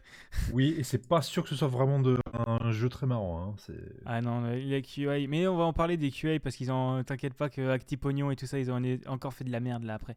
Oui, je sais. Euh, du coup, ouais, il y a eu plein de choses. Il y a eu un plan, du coup, un premier plan de sauvegarde de l'emploi où, que- où ouais, du jour au lendemain, t'as as 150 employés ou 200 employés qui se sont fait virer. Alors, avant de parler du PSE, il faut juste rappeler un truc, c'est que Blizzard, avant le rachat par Activision, très important, euh, il y avait une vraie culture d'entreprise, un minimum saine. Et euh, oui, Euh, Euh, Un minimum saine. Comparé à aujourd'hui, c'était sain. Et surtout, il y avait un. Pour le coup, ça je sais pas parce que je pense qu'il y avait quand même des histoires cheloues, mais il y avait, un... il y avait un... une, une vraie recherche de l'excellence, surtout. Euh, et les gens, ils allaient dans la boîte parce qu'ils savaient qu'ils faisaient du bons jeux. Et qu'ils allaient Ouais. vraiment là-bas pour. euh, qui, qui... que l'idée, c'était pas de faire de l'argent, mais de faire des bons jeux et, et de viser l'excellence. Euh, Et même s'il y avait déjà des bails un peu chelous, ils essayaient quand même de faire les choses un minimum bien. Par exemple, Mi- Mike Morhaime, le président de Blizzard, avait carrément ouvert un truc public dans la boîte où n'importe qui, peu importe son échelon, pouvait demander un truc. Oui, c'est ça, vous pouvez lui envoyer un mail, il venait. euh, il Ouais. venait, il venait oui, bah, c'est un peu du bullshit, mais euh, c'est quand même. Il y, a un- il y a du bullshit, mais il y avait aussi- ça se voyait qu'il y avait une volonté d'essayer de bien faire. Et un des exemples qui donnait aussi dans, qui donne aussi dans l'article, c'est un repas de Noël d'entreprise, un truc comme ça. As le, bah, du coup, tu as le PDG, euh, bah, celui-là, je sais, plus son nom, mais voilà, qui est venu. Mike Morhaime, Mike, qui est venu. Et en gros, il, il pouvait être, euh, il venait de sa table, discuter avec toi, voir comment ça allait. Et l'année prochaine, il te reparlait des trucs que tu avais discuté avec lui, quoi. Mm. C'est, euh, il y avait quand même un une vraie connaissance. Il y avait, je pense qu'il y avait quand même une attention envers les, les personnes. Mm. Euh, et c'était quand même assez fort. Et ensuite, il y a eu euh, le, Le rachat. rachat par Activision, Mike Morheim qui se barre, j'ai Allen Brack qui remplace Mike Morheim et qui était en mode Vous inquiétez pas, je suis pas l'homme de paille d'Activision. Alors quand il a dit ça, je me suis marré pendant trois jours. hein. C'était c'est l'homme de paille d'Activision et en gros leur objectif c'était vraiment de, de faire de l'argent et ils ont dit qu'en gros la branche française ne gagnait pas suffisamment d'argent. Euh, parce que en gros hein, ils ont fait aussi des montages fiscaux pour dire que la branche française est ultra déficitaire et euh, payer moins d'impôts et que tu payes des Ouais. impôts sur d'autres choses, bref des conneries. Donc euh, ça, Lucet cache investigation. Euh, mais voilà, ils ont fait plein de montages et en gros ils ont, ils ont voulu fermer la branche française parce que euh, ils arguaient que c'était que c'était pas rentable. Donc ils ont fait un premier plan de sauvegarde de l'emploi, euh, puis un deuxième, en sachant qu'ils ont discuté avec les syndicats et les syndicats et, et les syndicats et ils voulaient un, juste même un minimum plus que le minimum légal. Où je crois que c'est en gros tu dois avoir un demi, enfin 0,20 de salaire par année d'ancienneté ou un truc comme ça, 0, 0 enfin 20% de, de, de- de salaire en plus, euh, Hmm. ou genre tu dois avoir une prime à la fin Oui. euh, en fonction de ton nombre d'années d'ancienneté dans la boîte. Euh, c'est un minimum légal et ils voulaient avoir un peu plus ou avoir un petit peu de, avoir de la formation, euh, ne pas se faire tâche du jour au lendemain, avoir un soutien psychologique parce que n'oublions pas quand tu es dans une boîte comme ça qui a une telle culture d'entreprise et, et où tu passes ta vie dans la boîte, bah te se faire têche comme une merde, bah euh, ça te laisse pas indifférent. Ça fait mal quoi. Ça fait très mal. Et euh, s- sauf que bah du coup, euh, outre le fait qu'ils s'en soient ouvertement battu les couilles et jarté tout le monde du jour au lendemain, euh, je tiens à rappeler que euh, tout ce qu'ils ont réussi à faire avec leur euh, plan de sauvegarde pour l'emploi, lol, euh, ça a pu passer grâce à la loi d'un certain Monsieur Emmanuel Macron. Voilà, hein, déjà à l'époque, il nous cassait les couilles. Cet enculé. Euh... moi, je- Nous précisons que ce podcast est animé par deux personnes d'extrême gauche. Alors ouais, euh, maintenant je me considère plus comme socialiste, mais un bon syndicaliste quand même, bordel de bite Mais euh, voilà. Voilà, on, on- on est, euh, on est deux gros syndicalistes. Mais bref, c'est voilà, c'est encore n'importe quoi, et en sachant que quand tu trouves pas un accord avec les syndicats ou les représentants du personnel, euh, tu peux faire une proposition unilatérale au, à la, au- en gros, une- euh, enfin, au gestionnaire des entreprises ou un truc comme ça, je sais plus c'est quoi la DG, la direction générale de je sais Je plus sais quoi du commerce et de l'entreprise? Peut-être Ouais, crois. tu sais? Absolument pas, moi je suis de droite. Ok, bon bah je, on sait pas. Euh, non mais pour le coup je sais pas du tout. C'est mais en gros t'as une, t'as une institution qui est censée gérer ça et qui c'est aussi le, c'est aussi eux qui envoient les inspecteurs du travail, en gros. Euh, et en gros tu, peux déposer un plan unilatéral, pas validé par les employés et euh, et voilà. Et donc les employés peuvent dire non c'est la merde on veut pas et refuser. Mais ils feront quand même tège. Mais en gros, si la direction générale du commerce là, refuse ton plan de, ton plan de sauvegarde de l'emploi, euh, tous les recours au prud'homme seront acceptés. Tu ne peux pas faire un, tu ne peux pas annuler un, recours, tu peux pas combattre un recours au prud'homme après un, après un, plan, de sauvegarde de l'emploi refusé. Donc tu tèges, mais par contre tu vas, gagner des sous. Donc euh, bon, c'est rappelons que maintenant même tu te, tu te fais renverser par la route euh, tu te fais renverser sur la route, tu décèdes, mais ta famille aura un gros chèque. hein, N'oublions pas que l'argent, ça sauve tout. Euh, non, mais bref, je, je divague. Mais voilà, en gros, tu as, eu ce premier plan de sauvegarde de l'emploi qui a été refusé entre temps. Donc euh, voilà, donc, euh, ça montre bien que Blizzard, c'était des grosses merdes parce qu'il il n'y avait, selon le registre du commerce, pas de, de preuve évidente qu'il n'y avait, que c'était pas rentable. Parce que, parce que à côté, Blizzard gagnait 3 milliards. Mais, mais pas Blizzard France. Tu sais, Blizzard France, c'est une petite famille, une petite entité. Et donc voilà, c'était vraiment grave, la, grave, grave, grave la merde. Et en gros, les employés qui restaient, ils étaient en mode, bah, on sait pas encore combien de temps on va rester, mais on- il y en a qui partent comme ça, nous on peut rester, c'est cool. Six mois plus tard, deuxième plan, tout le monde dégage. Euh, panam, panam, pam, pam. Donc voilà, Rappelez-vous une chose, un salarié est une variable d'ajustement. Voilà. c'est ça. c'est- Nous sommes des péons de STR. Et n'oublions pas que si vous êtes payé au SMIC, c'est que s'ils pouvaient vous payer moins cher, ils le feraient. Euh, voilà. C'est c'est- voilà, c'est un, c'est un peu triste de dire comme ça, mais voilà, donc c'était vraiment, c'est un peu grave la merde, en sachant que du coup le premier plan été euh, refusé et a été refusé en jugement, le deuxième est en cours de jugement, mais pourrait être refusé également, hein, parce que pareil, Mm. mais il y a- il y, a plein de magouilles euh, comme quoi, en fait, les documents qui prouvaient les choses, euh, ils voulaient pas les rendre publics, donc en gros ils ont fait venir des avocats Et euh, enfin, ils ont fait venir les, les, les, les- les inspecteurs de la chambre du- de la direction générale là en mode venez. Bref, Regardez chez nous. inspecteurs du travail. Ouais, c'est ça. Ils ont venez chez nous ils leur filent un dossier de deux pages. Voilà, on n'est pas rentable. Tu tournes, fin. En gros, c'était limite ça preuves comme quoi ils étaient pas rentables. Donc de la grosse, Ouais. grosse merde. Euh, voilà, le premier a été refusé, le deuxième n'a pas été refusé. Euh, enfin, n'a pas encore été jugé. C'est pas qu'il n'a pas été refusé, c'est qu'il n'a pas encore été jugé. Ça devrait arriver euh, là dans les prochaines semaines ou début d'année prochaine, je crois. Et aussi, autre chose, il y a pas mal d'employés qui, à ce moment-là, du coup, sont vus critiquer pour. le- Enfin, ont critiqué la boîte pour le- la perte de la recherche d'excellence. Parce que toujours euh, à l'idée d'avoir du pognon. Comme euh, la localisation nulle à chier, euh, ou le fait que sur, sur euh, Warcraft Reloaded, sur Warcraft Reloaded, Reforge. Reforge, qui est, euh, en gros, ils avaient fait du boulot, mais ils n'avaient pas eu le temps de finir. Donc, en gros, il y a des assets qui étaient finis, mais qui n'ont pas été mis dans le jeu parce qu'ils n'étaient pas suffisamment finalisés. Euh, ils ont vraiment sorti le truc pour qu'il y ait de la thune, mais, euh, mais c'était mal fini. Ultra bâclé, c'était une catastrophe. Ouais, c'était Ouais. un des- Dire que c'était bâclé, c'est un euphémisme. et c'était une des, une des premières fois que Blizzard faisait vraiment de la merde à ce moment-là. Et depuis, depuis il y a eu Diablo, depuis il y a eu Diablo Mobile et tout ça quoi. Mais Alors, euh, il y a déjà eu Diablo 3, il y a déjà eu WoW, L'hôtel des Draenor. oui, Voilà, l'hôtel des ventes de Diablo 3. Euh, même Diablo 3, il devait avoir trois extensions à la base, il n'en a eu qu'une seule. oui, mais ça c'est des petits trucs, des ajustements de budget. Mais là c'est pas un jeu qui est bâclé. C'est pas un jeu complet qui est bâclé parce que Diablo 3 est quand même très correct. Alors, je rappelle qu'ils ont tège l'e-sport de Heroes of the Storm et ont totalement abandonné le jeu parce qu'ils n'étaient pas numéro 1 dans les MOBA alors que c'était un de leurs jeux les plus rentables, financièrement. Ouais, non, mais il y a eu déjà eu des couilles. Ils ont mais aussi lâché StarCraft 2, quoi. Oui. Mais c'est non, non, mais je veux dire, oui, ils ont fait des conneries avant, mais par rapport à un jeu sorti aussi bâclé que ça, c'était la Même première. Cyberpunk était pas aussi bâclé Oui, oui, oui, oui. Mais voilà, en gros, c'est vraiment le, le- le- le- à ce moment-là, Blizzard a perdu son label d'excellence, quoi. Ah oui, Et, totalement. et, et quand t'es employé, vraiment, t'as des employés qui disaient, bah, bah tant pis, on, on laisse tomber, tu bosses, et tu réfléchis plus, quoi, parce que t'en peux plus. Quand tu te, quand tu te bats pour un truc qui n'a plus de sens pour toi, c'est horrible, et tu n'as plus envie de bosser. Et, euh, et- c'est bon, tu sais ce que je vis depuis plusieurs années. Ouais, ouais, bah c'est pour ça que je voulais bosser dans le JV. hein. Je me, ça, va, ça va mieux dans ma boîte, mais, euh, mais je me verrai quand même pas faire des sites web toute ma vie. Donc euh, je vais aller essayer de bosser dans le JV pour avoir un truc un peu plus artistique. Mais en gros, voilà. Donc ça, c'était un peu ça. Plus Buda parlait des QA au début de, au début de cette section. Où en gros, il y a eu une. euh, Une enquête interne pour voir qui jouait pendant les heures de travail pour euh, trouver une excuse pour les tèges. Et ils étaient en mode, ouais, on a vu que les QA, ils jouaient beaucoup pendant les heures de travail. Et comme je l'expliquais un peu plus tôt, le principe des QA, Quality Assurance, assurance qualité en français, c'est de, bah, de voir que si le jeu est fini à la pisse ou pas. Et euh, du coup, bah, leur boulot, c'est justement d'essayer de trouver tous les bugs sur les jeux. Et, en sachant que c'était les managers qui, euh, qui ont géré cette enquête, c'est que bah, globalement c'était les managers qui foutaient le moins, le moins de trucs, comme d'hab. hein.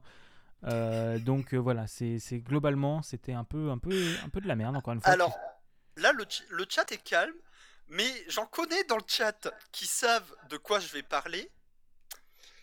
Ça me rappelle la rupture conventionnelle collective dans une de mes anciennes boîtes, cette histoire-là, où ceux qui auraient le plus mérité d'être tège, bah, ils en branlaient pas une, sauf que comme c'était des gens un minimum euh, haut placés, on va dire, euh, bah, on pouvait pas les tège, et on en a qui sont spécialistes euh, du harcèlement moral et sexuel, et bah, même chose ils se sont pas fait tège. Par contre, nous, pauvres techos que nous étions, nous, on pouvait aller ouvertement se faire foutre. Et bah, du coup, il y a eu énormément de départs du côté des techos à ce moment-là. Voilà, bref, c'est- pas quelque chose d'inhabituel, mais voilà, c'était bien le bordel. Et euh, en sachant qu'il y avait aussi un autre exemple de données, données qui était euh, en gros euh, la, le service client Blizzard était dispo 7 jours sur 7, 24-24 et avait un tel niveau de perfection que ça a même fait du mal à d'autres services clients qui Oui. étaient déjà très bons mais qui n'étaient pas au niveau de Blizzard, mais sauf que le niveau de Blizzard était au-dessus. Et donc là, en gros, c'est plus géré depuis la France, c'est géré depuis la Grande-Bretagne et c'est géré euh, de manière aussi un peu automatisée, moins bien qu'avant. Voilà. Je pense qu'on va pas forcément pour rentrer plus dans les détails. Le lien de l'article sera dans la description. N'hésitez pas à le lire. C'est un article abonné Gamecult, mais abonnez-vous à Gamecult, ça vaut vraiment le coup. Et, euh, et voilà. Et au pire, euh, s'il y a moyen qu'on... Parce que normalement, les articles abonnés, il y a moyen pour certains qu'on file un code. Euh, N'hésitez pas à demander à Bigaston ou à moi sur mon serveur Discord par rapport à ça, parce que si on peut vous en fournir un ou deux, on le fera, vous rassurez-vous. Oui. Et du coup, voilà. C'est comment ça va, Barbaros Que penses-tu de tout ça? Parce qu'on t'a pas beaucoup entendu.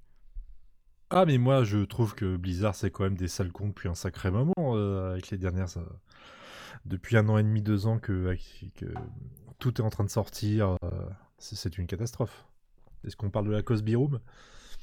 C'est quoi ça déjà? Ah oui, c'était pas son délire où il, où il harcelait des meufs, où il violait des gens et tout ça? Non, non, c'est dans, dans les. Ah oui, c'est du sexy. Non, c'est du racisme. Non, non, il y avait une, une chambre d'hôtel réservée pendant les BlizzCon. Où il y avait un grand porté de Bill Cosby, le grand amateur de femmes, où tous les grands pontes de Blizzard allaient ensemble dedans pour se faire des, des petites parties entre eux et puis euh, ré- récupérer des, les minettes et puis, euh, comment dire, euh, créer du lien. euh, voilà. voilà. Non, mais il y a- je sais pas s'il y a une- vraiment une super culture d'entreprise dans, dans Blizzard, mais en tout cas, l'image que les joueurs en ont depuis, euh, depuis la création, elle est en train de sacrément se péter la gueule. Ah bah là, depuis 10 ans, ça- enfin, ça fait 10 ans que ça a été racheté par Activision. Depuis 10 ans, ça descend en flèche. Et il suffit de voir les chiffres.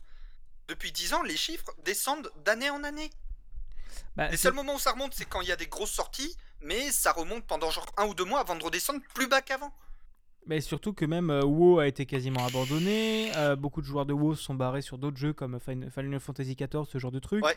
Tu as hum, Donc, Overwatch. Le WoW, faut y donner euh, quoi Il y a plus de 15 ans le jeu quand même. Donc, Bah faut- Euh. WoW donc, 2004, euh, 17 ans. donc au bout d'un moment, au bout de 17 ans, euh, si t'arrives pas à te renouveler, bah, les, les- les joueurs vont Les gens, hein. ils se cassent. Bah oui, ils vont sur New World ou ce genre de trucs qui sont quand même très sympas aussi. hein. Ou alors euh, Final Fantasy XIV, où vous pouvez jouer gratuitement au jeu avec. euh, Enfin bon, bref. Jusqu'au niveau 60 et, et qui voilà, inclut, voilà, euh, voilà. aussi Ou pareil, au niveau- euh. Ou au niveau des STR, Command and Conquer, euh, Age of Empire, Dawn of War pour les vieux. Ah non, mais Ils a sont vraiment- fait totalement rattraper. Ils ont pas de nouvelles vraiment licences à proposer. Euh, le seul truc qui marche euh, vraiment, qui est à peu près récent, bah, c'est euh, Hearthstone. Over- Hearthstone et Overwatch. Et Bah, encore Overwatch, j'ai l'impression qu'il se fait euh, abandonner. Bah, Overwatch 2, on l'attend toujours. Jeff Kaplan, il s'est barré. Euh, je Ouais. vois pas vraiment d'Overwatch au niveau euh, pro ou au niveau. euh, Il y en avait un temps. Bah, il y avait Overwatch temps, League, mais voilà. elle a été plus ou moins annulée, je crois, ou plus ou moins arrêtée. Hein.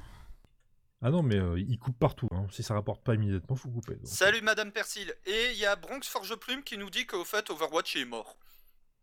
Bah, pas Bah, forcément il y a des mort. skins tous les 6 mois, quoi. Voilà. c'est- ça. Ouais. Et c'est les mêmes skins qu'avant en plus. Hein. C'est les mêmes événements saisonniers tous les, que tous les Bah oui. C'est globalement le jeu est. Enfin, ce qui me saoule, c'est que en fait, Overwatch, c'est un jeu que j'aime beaucoup. Et c'est un des, un des FPS que j'aime le plus, mais je veux plus y jouer. Parce que c'est Blizzard.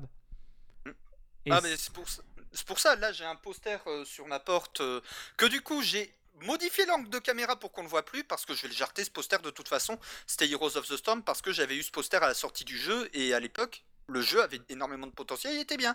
Maintenant vu que Blizzard l'a abandonné, que Blizzard euh, ils font de la merde comme pas permis, Bah, le truc, ouais, il y, a- il y a aussi Overwatch 2 qui a été repoussé alors qu'on n'avait pas de date de sortie. Ouais. Euh, Diablo 4 qui a été repoussé alors qu'on n'avait pas de date de sortie. Euh, ils n'ont pas de sortie majeure. World of Warcraft, maintenant, quand il y a des nouvelles extensions qui sortent, tout le monde s'en bat les couilles.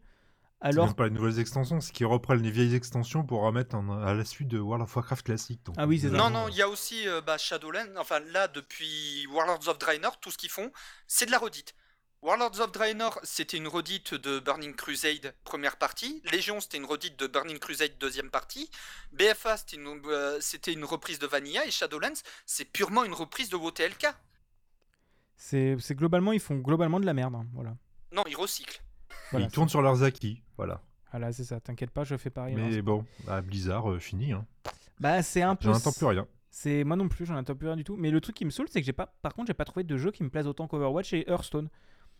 Parce que Hearthstone, en jeu de cartes, si vous avez des bons jeux de cartes à conseiller d'ailleurs, des bons jeux de cartes comme ça et euh, qui avaient gameplay à peu près similaire à Hearthstone, je serais bien partant. Gwent. Mais- Le truc de truc de Witcher? Ouais, il y a Gwent euh, côté, côté CD Projekt, il y a Legends of Runeterra de Riot qui, qui franchement est pas si mal. Faut que J'ai été j'essaie- agréablement surpris. J'ai eu du mal avec le gameplay. j'ai- gameplay. J'ai pas compris le gameplay, mais faudrait que je réessaye. Bah, faut comprendre le tuto, c'est ça le problème. Mais Ouais, faut que je j'ai refasse. été agréablement surpris par le gameplay, malgré tout. Enfin, il y a des alternatives, mais Bah, tu sais, il y a installé toujours sur les Windows, t'as le solitaire, t'as la dame de pique, Ah euh, t'as des trucs sympas, quoi. Non, mais surtout, je vais aller ressortir mes vieilles cartes WoW qui sont au-dessus de mon, mon étagère là-bas. Et on va se faire des parties de WoW en, en IRL. hein. Mais, Je, je vais descendre mon collector de WoW à la originale. WoW Vanilla, tiens. mais ah oui, bonne idée. Mais non, non, mais vraiment, le truc, c'est que j'en j'en attends plus de Riot que de Blizzard. bah oui. Parce Clairement. que Riot. Bon, il y a pas- Riot, ils sont en fait Riot, ils sont en train de devenir le nouveau Blizzard.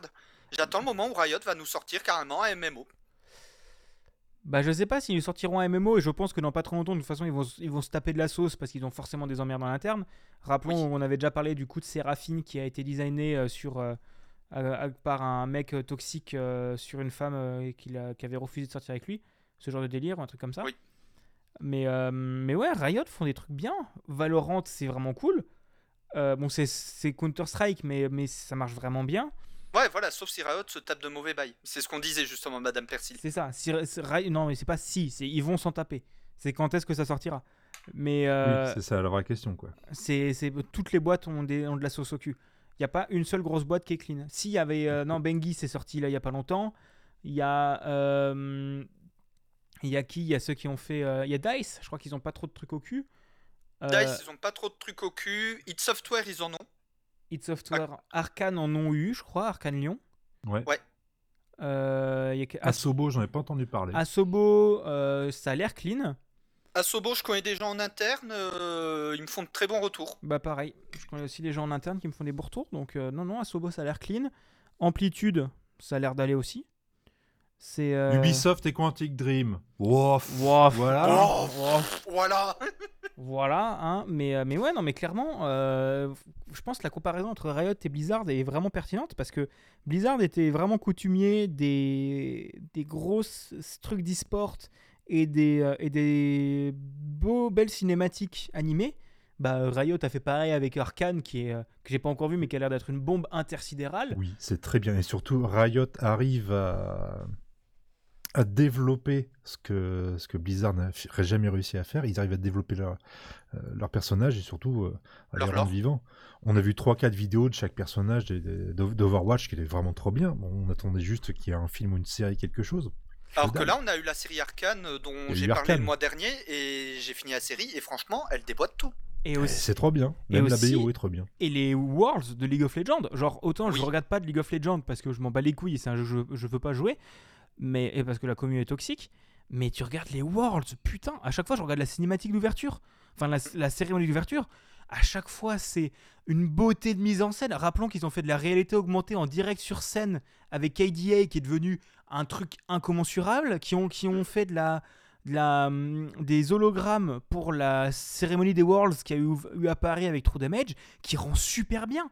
C'est euh, Ils savent gérer ce genre d'événement, ils savent euh, et ils savent faire monter suivre. la hype, ils savent tout, tout à fait gérer ça. Ce que Blizzard n'a jamais su faire. C'est c'est les, les, les- la, la Over- Overwatch League, je l'ai regardé de temps en temps parce que c'était intéressant, mais, euh, mais ça s'est tombé parce que Blizzard, ils s'en branlent, parce que c'est pas ce qui leur apporte de l'argent, alors que League of Legends savent que c'est ce qui fait vivre le jeu. Et c'est euh, et ouais, Riot font du, de l'excellent travail. Ça me fait non, ça me fait pas chier de le dire parce que maintenant, maintenant qu'ils font plus que League of Legends, ils font d'autres choses. Ils ont sorti aussi un jeu de combat là. On a vu le début des, des, des movesets des- du jeu de combat. J'ai vu, euh, c'était qui TMDJC qui en disait que ça avait l'air vraiment pas mal. Donc euh, si c'est encore un jeu gratuit, ils vont, ils vont rouler sur tout. Parce qu'ils ont roulé sur les jeux de cartes avec euh, Legend of Runeterra, ils ont roulé sur les MOBA avec League of Legends, ils ont roulé sur les Counter-Strike avec Valorant, va y avoir les jeux de combat. C'est, euh, ils, ils sont instoppables. Ils te sortent, comme dit, un, un petit MMO dans le lore de League of Legends ou même un jeu solo ou je sais pas quoi. C'est total... des jeux solo, il y en a. Il commence déjà à y en avoir. Je pense à Rune King, euh, par exemple. Ouais, je connais pas du tout pour le coup. Mais, Euh, je t'enverrai les liens tout à l'heure. mais c'est impressionnant. Et il y a aussi euh, dans les autos de chess avec, comment ça s'appelle, Teamfight TFT. TFT. C'est Riot fait de l'excellent travail. Ah oui, totalement. C'est c'est- voilà, c'est c'est vraiment respect Riot. Et ils savent gérer une communauté. Et ils savent faire monter la hype et tout ça. C'est vraiment très très propre. Par contre, ils savent pas gérer les communautés toxiques. Ouais, non, mais ça, ça Parce que Ça, Blizzard jamais réussi non plus. c'est- oui, non, mais de toute façon, une communauté toxique, c'est chaud à gérer. Mais bon, euh, t'inquiète pas, Ubisoft. Mais ici, on est tranquille, on n'en a pas. Ah, c'est enculé. Euh, c'est- je, je rigole, je rigole. Non, mais Ubisoft savent pas gérer non plus, t'inquiète pas, j'ai vu la communauté toxique dans, dans Rainbow Six, euh, voilà. Euh, de toute façon, à partir du moment où la communauté des gamers c'est des masques toxiques, comment tu veux faire autrement? Bref. On a un peu divagué, on, a un peu, on est un peu rentré beaucoup dans les détails, mais je pense que c'était important. Et donc, ben, l'autre grosse news qui va nous permettre d'enchaîner ensuite euh, sur, euh, sur le dossier de ce mois-ci, Euh, Proton, alors Proton, pour ceux qui savent pas ce que c'est, c'est un fork de Wine, un logiciel qui permet de faire tourner des jeux, des logiciels Windows sous Linux. Proton, c'est un petit peu la version maison de Valve de Wine qui tourne sous Steam, sous Mac et Linux. Proton a une, énorme mise à jour pour ajouter une compatibilité native avec 2DRM, CEG et BattleEye. Pour BattleEye, d'ailleurs, BattleEye a fait une communication pour que hum, les devs ont juste à leur renvoyer un mail pour que leur jeu soit 100% compatible Linux en multi, et c'est eux qui gèrent tout pour les devs. Donc les devs, ils n'ont rien besoin de coder. Donc j'aimerais bien que certains jeux fassent le petit mail à, à ce qui permet d'ajouter énormément de jeux multijoueurs euh, Windows sous Linux. Et euh, l'autre truc, c'est que Valve, en attendant la sortie euh, du Steam Deck, ils sont en train de faire tester tous les jeux qui sont sur Steam, ou du moins une très grande majorité, et en se basant en partie sur ProtonDB, pour certifier les jeux Linux friendly sur, euh, euh, sur leur store et donc euh, permettre un nouveau filtre supplémentaire sur les jeux euh, qui ne sont pas forcément sous Linux. Parce que derrière, ils ont également fait une communication aux développeurs sur vous voulez que votre jeu tourne sous le Steam Deck, vous n'êtes pas obligé de le porter nativement sous Linux. Du moment que ça tourne clean sous Proton, c'est comme s'il tournait nativement sous Linux. Donc il sera validé, il sera certifié Linux friendly. Je me demande si Steam comme ça, euh, c'est pas dit tiens tiens on va prendre, on va vendre des jeux euh, compatibles Linux justement parce que l'équipe, l'équipe, l'Epic Game Store est dans le coin maintenant, commence à leur faire de l'ombre. C'est ça, l'Epic Game Store commence à leur faire de l'ombre parce que justement avec Easy Anti-Cheat, euh, Epic fait la même chose, sauf que Epic n'a pas de launcher natif sous Linux contrairement à Valve, mais derrière on a l'Heroic Game Launcher qui tourne très bien et Epic Game Store euh, sous Wine tourne très bien aussi sous Linux. Donc Epic justement, Game Store qui d'ailleurs maintenant a un carte. On a un panier maintenant. Oh putain, on a Ah, un panier Ça a pris deux ans et demi. Oh putain oh putain. Oh putain Euh, mais du coup, ouais, il y a Valve qui est en train de charbonner à mort euh, pour le gaming sous Linux. Et justement, bah, c'est pour ça qu'on va basculer un petit peu sur la partie dossier, débat. Le chat, vous pouvez réagir aussi. J'ai eu pas mal de, j'ai eu quelques réponses sur Twitter. Et, euh, et bah, je propose qu'on balance le générique avant d'enchaîner. J'espère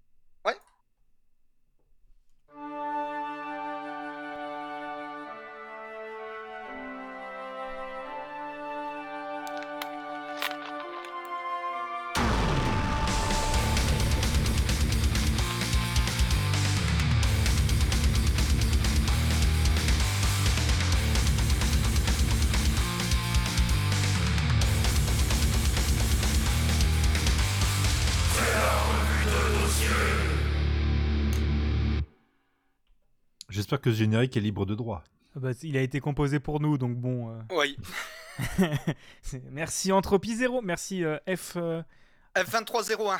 F2301 de Entropie 0 pour tout l'habillage sonore. Vous aurez le lien de leur bandcamp dans la description, comme d'habitude. Et donc, du coup, j'avais fait une petite publication sur Twitter en le 10 novembre 2021, donc il y a déjà un mois.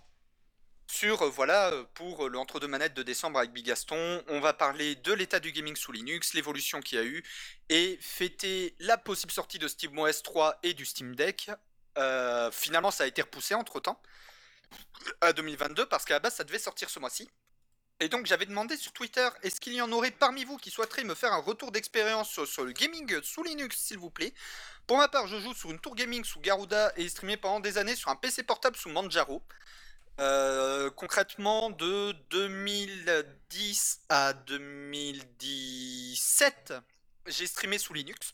Avant de switch sous Windows quand j'ai eu ma tour, avant de re-switch sous Linux euh, il y a quelques mois. Euh, et donc, du coup, au niveau des retours que j'ai eu sur Twitter, alors j'ai Marc Jean Mougin qui me dit qu'il a transitionné de Windows à Linux pour jouer il y a une dizaine d'années, d'abord en jouant avec des jeux libres comme Westnos euh, ou euh, Super ou des, ou des jeux qui ont des ports Linux natifs comme par exemple Tyranny. Depuis à peu près 5 ans, il ne joue plus sous Linux, euh, il joue que sous Linux, surtout euh, avec Steam. Justement, ça on y vient, Steam, ils ont développé Proton depuis, ce qui permet de jouer à énormément de jeux sous Linux. Et justement, le site ProtonDB permet de lister un petit peu tous les jeux qui tournent nativement euh, sous Linux, euh, ou les jeux qui tournent sous Windows, mais s'ils tournent bien ou pas sous Linux, avec justement des retours des joueurs par rapport à ça. J'ai Fla de Fla à diasporafr.org qui me dit qu'il joue sous Linux Mint depuis des années. Il y a toujours des petits tweaks à faire, ce qui arrive. Mais Proton euh, apporte une facilité incroyable pour gérer ses jeux. Ça, je confirme aussi. J'y reviendrai. Ajoute à cela les contributions à Mesa et Linux. Il a une stack graphique entièrement compatible avec une RX 580. Mesa, c'est un des drivers natifs, euh, un des drivers libres pour jouer sous Linux. Et justement, les cartes graphiques AMD euh, n'ont pas besoin de driver propriétaire pour jouer sous Linux, contrairement au GTX, enfin au Nvidia. Alors moi, je tiens juste Ah, à dire... deux- Pardon. Ouais. Vas-y, Barbarousse. Non, mais je, je pensais depuis un moment que Nvidia justement avait ses propres drivers Linux. C'était un des rares euh, constructeurs à sortir des drivers Linux exprès. Alors en fait, Nvidia, fait un leur moment. driver propriétaire, c'est de la merde. AMD, Ah oui, en fait, eux, ils four- en fait, une partie du code du noyau pour les drivers euh, nat- libres Linux sont fournis par AMD. C'est pour ça que AMD, il n'y a pas besoin de driver spécifique. Ouais, d'accord. ok. D'accord, ok. Il participe à la communauté open source, quoi. Ouais, AMD participe énormément à la communauté open source, ce qui fait qu'avec un setup full AMD, t'as pas besoin de te faire chier avec des drivers propriétaires parce que, bah en fait, AMD euh, participe au développement des drivers euh, pour le gaming sous Linux. Et j'aimerais juste dire deux choses avant que tu co- tu continues de, de faire des retours. Ouais. Premièrement, il s'est passé quoi hein, avant le live là avec- entre Linux et OBS là? Ça marche vraiment Alors- super bien Linux, hein, ça, ça marche bien Alors, Linux. hein? c'est- alors c'était un bug d'OBS avec les drivers audio. Ça, c'est un autre débat. Ça a rien à voir avec le gaming parce que je me suis fait une game cet après-midi, j'ai eu zéro souci. Parce que quand même, c'est quand même marrant, c'est que là on est en train de dire que le gaming sur Linux c'est génial, alors qu'au début il y a eu 45 minutes de Buda qui s'énerve sur OBS parce que ça marche pas. Alors ça, c'est parce que j'ai OBS qui m'a fait de la merde, j'ai mon driver audio qui m'a fait de la merde, justement j'ai installé les logiciels qu'il fallait parce que j'avais oublié de les installer pour régler définitivement ces merdes. Puis j'ai dû recompiler mon noyau cette nuit. on connaît très bien le truc. Hein. Non, même pas. Et, Euh, deux- et deuxième truc, deuxième truc, euh, aussi pour le contexte, on a essayé de jouer il y a une semaine et demie ensemble avec Buda. Bah, on a quand même galéré à jouer ensemble. hein. On a trouvé, a galéré à trouver un jeu auquel on pouvait jouer ensemble parce qu'on a essayé quoi? On a essayé Apex, mais tu te Ah. faisais kick à cause du, de, de De l'anti-cheat? l'anti-cheat qui n'a pas été mis à jour euh, par EA. On a, on a essayé de jouer à Borderlands 2, ça marchait pas. Non, Borderlands 3. On a essayé Le Borderlands 2, il y 3, a- ça... le, le 2 tourne nativement sous Linux. on a essayé Borderlands 3, ça marchait pas. Et on a Alors, fini par aller 3 sur sourit- euh, sur- Tina Tina Wonderland. Tiny Tina Wonderland qui est un, spi- qui est un standalone de l'extension de Borderlands 2. Et qui était très très bien. Il était gratuit pour- sur l'Epic Game Store euh, Ouais. il y a quelques semaines. Euh, ouais, mais Borderlands 3, ouais, j'avais un bug avec Epic, il faut que je le, faut que je trouve pourquoi j'ai ce bug pour le résoudre. Et Apex, là, c'est la connerie d'IA. Après, il faut que je teste avec Apex installé via Origin, si ça se trouve, ça a mieux marché. Euh, C'est coup, fun Linux en fait. Non mais alors ah oui bah alors, après, ça dépend après je si donnerai tu mon veux retour jouer à des jeux solo ou à des jeux multi, parce que justement, j'y viendrai ensuite pour mon retour d'expérience. Ça dépend si t'as des amis ou pas, quoi. D'accord, j'ai compris. Je suis un joueur solo à la base. Euh, Adreki qui me dit qu'il a été un Linuxien convaincu pendant ses années étudiantes, mais qui a fini par être saoulé par les efforts à fournir pour avoir une expérience correcte. Ça, c'était le cas il y a encore quelques années, et aujourd'hui, pour certains jeux, c'est vrai qu'il y a, des jeux où c'est la merde. Je pense par exemple à Apex. Euh, et rarement aussi bien que sous Windows. Sa dernière tentative, c'était Guild Wars 2 il y a 4-5 ans pour moitié moins de FPS qu'en natif. Alors, effectivement, depuis, il y a eu de gros changements pour le gaming sous Linux. Et justement, là, il en parle aussi euh, dans un autre tweet euh, par rapport au Steam Deck. Qu'il y a eu énormément de d'évolution par rapport à ça. Donc, euh, il m'a dit qu'il retenterait. Et j'ai eu Rick Emoji BZH. La Bretagne Oh putain les Bretons quoi. Euh, il a joué au moins 3 ans sur un PC portable avec Ubuntu avant de retourner sur une tour avec Windows pour tout un tas de raisons. Il prévoit par contre de remettre un SSD sous Linux dessus et il a hâte de la sortie du Steam Deck. La raison pour laquelle il est retourné sous Windows, c'est pas du tout lié à, à Linux. Et enfin, Hydra Dev, euh, oh, non, qui, qui me pose 2-3 questions par rapport à Garuda parce qu'il a jamais réussi à le faire marcher. C'est un autre débat ça. Est-ce que tu veux que je commence par mon retour d'expérience ou d'y aller Ouais. vers le tien? Euh, non, non, vas-y. Bah, Je du- vous laisse commencer parce que moi j'ai un truc beaucoup plus complet du coup. ok. Bah Barbarousse, tu veux commencer ou tu veux que je commence? Je- J'ai joué sous Linux il y a plus de 15 ans sur une Red Hat 2. Ouais. C'est pas la peine. Ouais d'accord, ouais, c'est c'est vrai que t'es un vieux, c'est vrai que t'es un vieux monsieur. Euh, je vais me faire fumer. Tu vois pas, je suis en train de te faire des doigts là derrière le. Mais je sais, je sais toujours pas à quoi tu ressembles. hein, J'ai toujours pas vu de photo de toi. hein. C'est fait exprès. On se croisera à Podren peut-être. Euh, ça va être drôle. Il va y avoir un gars qui va venir derrière moi. Enfin, non, je sais. Je vais rentrer à Podren. Je vais faire Warhammer et je vais entendre un mec qui explose à l'autre bout. Je vais le retrouver. Il y en a un qui va baver sur le côté. Non, mais si j'ai pas mon stand à Japan Nantes, je m'en bats les couilles, je viens à Podren avec toi. Ah non, mais viens, viens, viens. T'es t'es le bienvenu. hein, Je pense que ça va être chouette. Euh, même si j'ai des problèmes avec Podren, mais ça c'est pas la même question. Bon, Euh, ton expérience sur Linux. Oui, mon expérience sous Linux. Je vais pas attaquer Bad Geek, Bad Geek aujourd'hui. Euh, mon expérience sous Linux. euh, en gros, j'ai- je suis développeur. Donc, j'utilisais Linux. Pas mal. Euh, maintenant, plus du tout. Je suis passé sur, euh, je suis passé sur euh, totalement Windows sur tous mes PC. Je joue que sur Windows. J'ai plus de PC Linux. Même si je commence à me faire à l'idée d'en remettre un, etc. Mais du moment où j'ai joué sous Linux, Linux c'est quand même très bien en tant que développeur parce que tu as énormément de choses qui marchent vraiment bien. Donc rien que pour faire du C, rien que pour faire du Node. Et, surtout, c'est le même environnement que, ton serveur. Donc c'est super chouette. Mais que ce soit pour les jeux ou pour les, logiciels et tout, c'est moins, c'est moins clé en main, je trouve. Euh, en tant que développeur, tu sais taper une commande et ouvrir un terminal et tout ça. Mais sur Linux, tu dois quand même beaucoup passer soit par AppImage qui marche une fois sur deux, euh, soit. Enfin, tu as 32 systèmes de gestion de paquets entre Pacman, entre, entre Snap, entre APT, en fonction de ton système d'exploitation, parce qu'en plus, tu as 72 systèmes, tu as, bon, as ceux qui sont dédiés de Debian, tu as les Arch qui sont à installer, tu as plein de trucs. C'est un, un peu un bordel. Et, et j'ai testé certains jeux avec Proton, euh, grâce à Steam. Honnêtement, ça marchait quand même pas mal. C'était vraiment chouette, ça marchait pas mal. Euh, je suis repassé sur Windows parce que j'avais plus d'intérêt à être sous Linux et que je préfère quand même Windows. Mais ça marchait quand même pas si mal que ça si tu joues à un jeu Steam.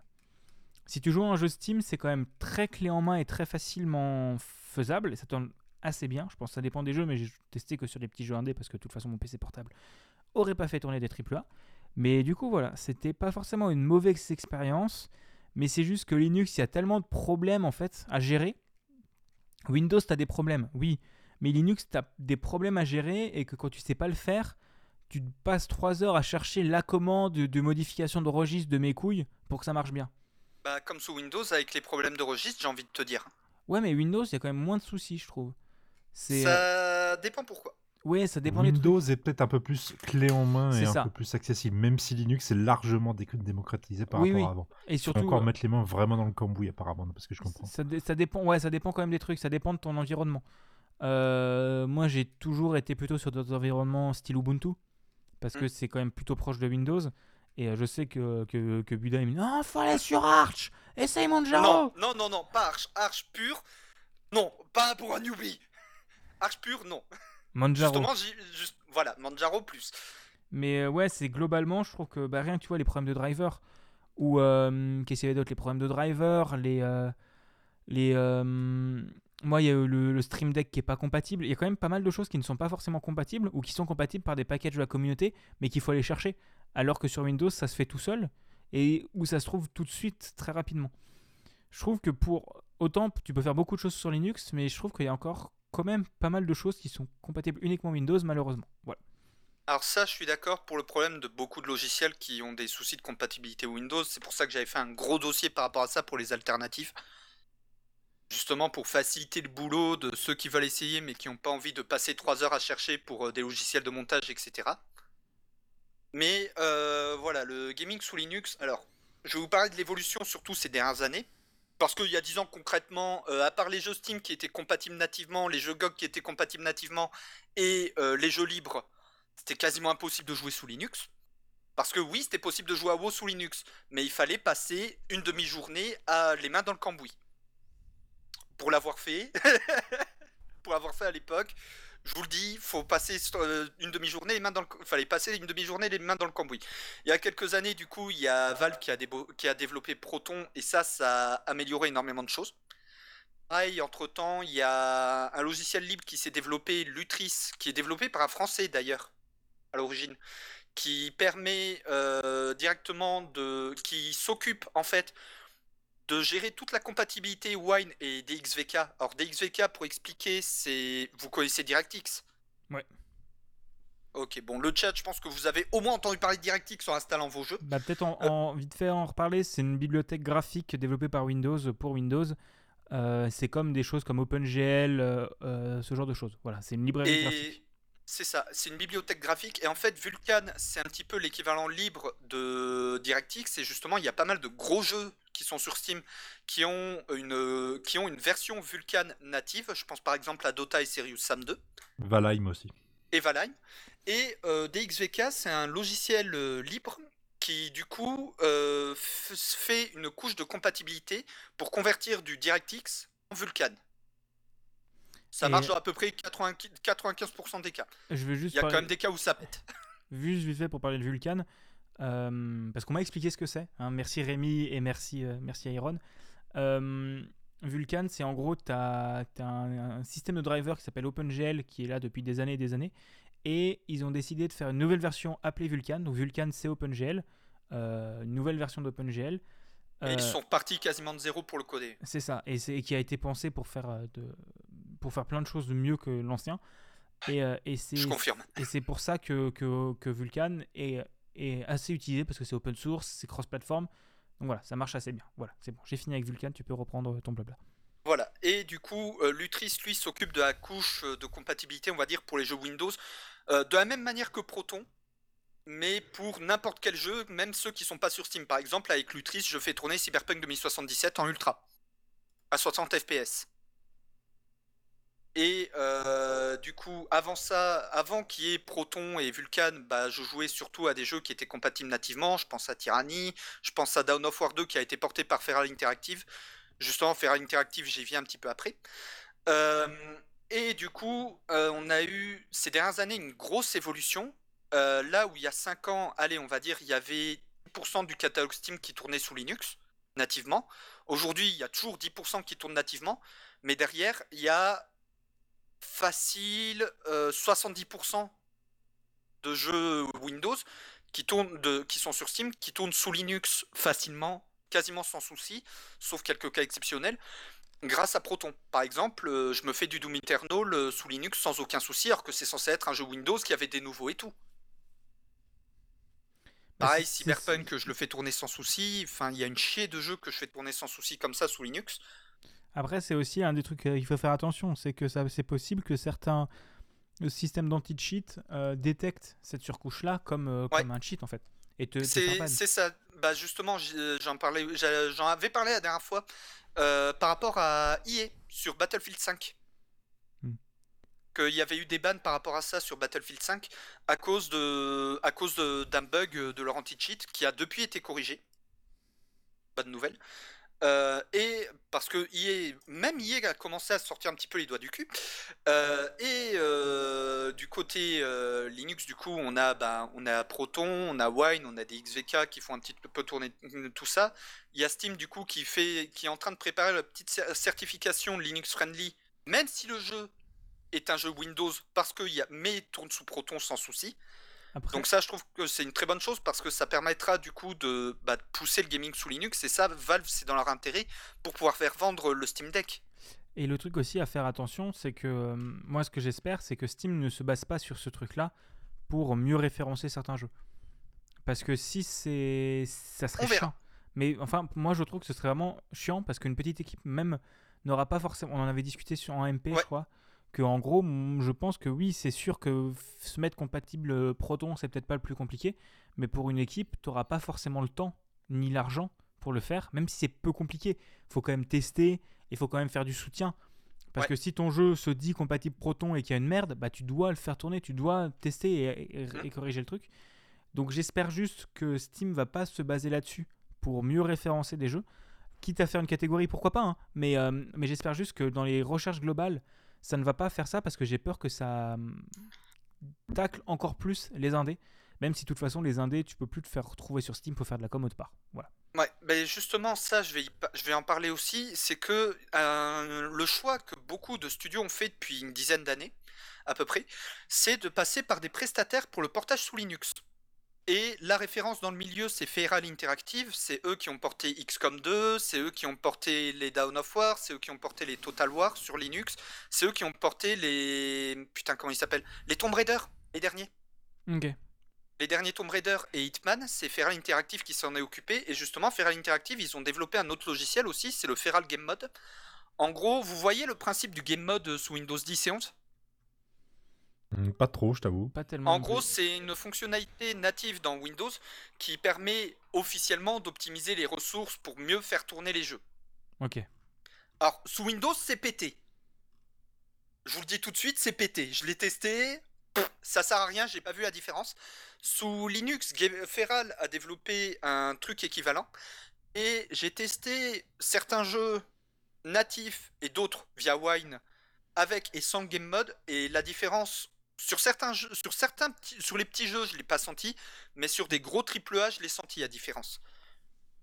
Et justement, il y a, il y a certaines boîtes qui font justement un gros boulot par rapport à ça pour euh, réussir à, bah, populariser un petit peu le gaming sous Linux parce que Linux actuellement c'est 3% euh, des PC personnels si ma mémoire est bonne, C'est possible Et que c'est un s- chiffre comme ça, oui. 3 ou 4% et sur Steam c'est 1% des joueurs. Ce qui est quand même Mais pas Est-ce que énorme. c'est vraiment rentable le- le- Bah, pour Bah, une société de, de sortir son jeu sous Linux? Non. Avec Euh, aussi peu de. Alors oui et non. En fait, ça dépend de la communauté des jeux.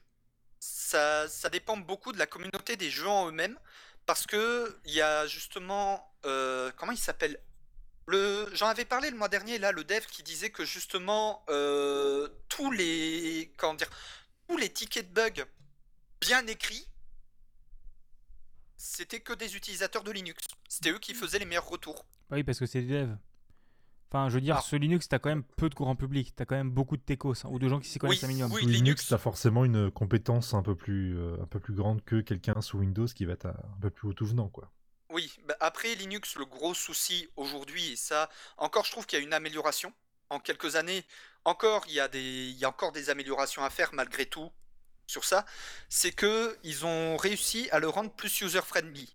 Parce que j'utilise Linux au moins en dual boot depuis 2000, euh, début 2006. Putain, ça date. Euh, et enfin, la différence, je la vois en fait euh, entre début 2006 où pour faire pour n'importe quelle manip, fallait mettre les mains dans le cambouis à l'époque. Déjà, il y a 10 ans, on commençait à avoir des gestionnaires graphiques pour euh, l'installation de logiciels. Aujourd'hui, à part quand j'ai un gros bug qui pop d'un coup, comme par exemple le, bug de driver euh, que, j'ai eu avant le live, euh, que j'ai réglé depuis, je, mets les mains dans le cambouis une fois toutes les deux semaines en moyenne. Là où sous Windows, je devais mettre les mains dans le cambouis une fois tous les trois jours. Bon après c'est parce qu'avec Windows j'ai jamais de chance. Ouais, non, mais parce que t'es t'es aussi, un- t'es aussi un chat noir. hein. Pour, euh, pour oui non Windows, mais je suis un euh, vrai chat noir. hein. et, et tu cherches la merde. hein, T'as quand même installé Windows 11. hein. Mais euh, Oui, parce que tu vois, avec Windows, moi j'ai eu qu'un problème. hein. J'ai eu globalement une, un- une seule fois des pro- un problème, alors qu'avec Linux, j'en ai eu beaucoup plus. Oui. Hum, Après comme je t'ai dit, comme je viens de le dire, c'est que aussi en quelques années il y a eu énormément d'évolutions. Oui, bien sûr, bien sûr. Et justement aujourd'hui Et aussi, j'ai pas une grosse tour sur Linux. C'était à Voilà. chaque fois des PC portables. Voilà, moi pareil, jusqu'à maintenant c'était que des PC portables. Là, c'est la première fois que je fous ma tour sous Linux. Et euh, ouais, il y a des jeux, ça me fait chier de pas pouvoir les lancer. Par exemple, PlanetSide, à cause de leur anti-cheat de merde, je peux pas le lancer. Hmm. Voilà, il y a plein de problèmes comme ça. Ça, faut en- ça, je suis d'accord, j'en suis conscient et ça me pète les couilles. Mais à titre perso, euh, pour mon PC, je suis bien mieux sous Linux que sous Windows parce que sous Windows, euh, une fois une mise à jour sur deux, j'avais un truc qui pétait. Ça pouvait être un driver, ça pouvait être un logiciel euh, à réinstaller totalement, c'était casse-couille. Mais je trouve que globalement, pareil, là-dessus, euh, Windows c'est quand même amélioré. hein. Ça dépend quand. Enfin, ça dépend sur quoi. Parce que Windows 10, euh, j'ai arrêté de compter le nombre de fois où il m'a pété un driver de carte graphique. Bah, j'ai jamais eu de problème de carte graphique. Moi, Ah, la vache, moi non plus. j'ai pas eu un seul problème de carte graphique et pourtant je fais jamais mes mises à jour. hein. Mais euh, à Bah, moi, tous mes trois patchs Windows, euh, ça me pétait mon driver AMD, je devais le réinstaller. Ouais, t'as une carte graphique AMD, ouais, ok, ça peut aussi jouer, je sais pas. Là où sous Linux, euh, ben j'ai. Bon après Linux je triche un peu puisque le driver euh, Linux, euh, enfin le driver libre pour euh, les cartes pour, pour les cartes graphiques sont développés en partie par AMD. Et aussi, aussi, tu triches sur un truc, c'est que t'es euh, sysadmin Linux. Oui, je suis sysadmin Linux, donc forcément c'est mon métier. C'est ton taf. Euh, tu vois, Barberousse et moi qui connaissons quand même. Enfin, moi je connais Linux à peu près, Barberousse il connaît peut-être encore moins. Euh, Bah, c'est pour ça qu'il y a des distros qui justement poussent à mort le côté user-friendly. Tu en parlais tout à l'heure, euh, Manjaro. Manjaro, aujourd'hui, sur DistroWatch, elle est dans le top 5 des distros les plus utilisés, justement parce qu'ils poussent à mort le côté user-friendly, Ouais. tout, tout en ayant la possibilité d'être ultra velu. Par exemple, Aina, qui est une bille en informatique, c'est encore plus un chat noir que moi, pour te dire.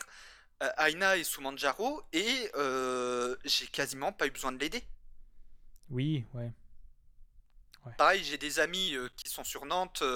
si, ja- si jamais vous m'entendez, les gars, à que coucou, c'est des bi... c'est- c'est- c'est- Ils le disent eux-mêmes, c'est des pepcacs. Des problèmes d'interfaçage chaise-clavier sur patte. et, et pourtant, euh, pareil, euh, ils sont sous Man- Là, je, je- je les ai fait. Ils ont testé Manjaro.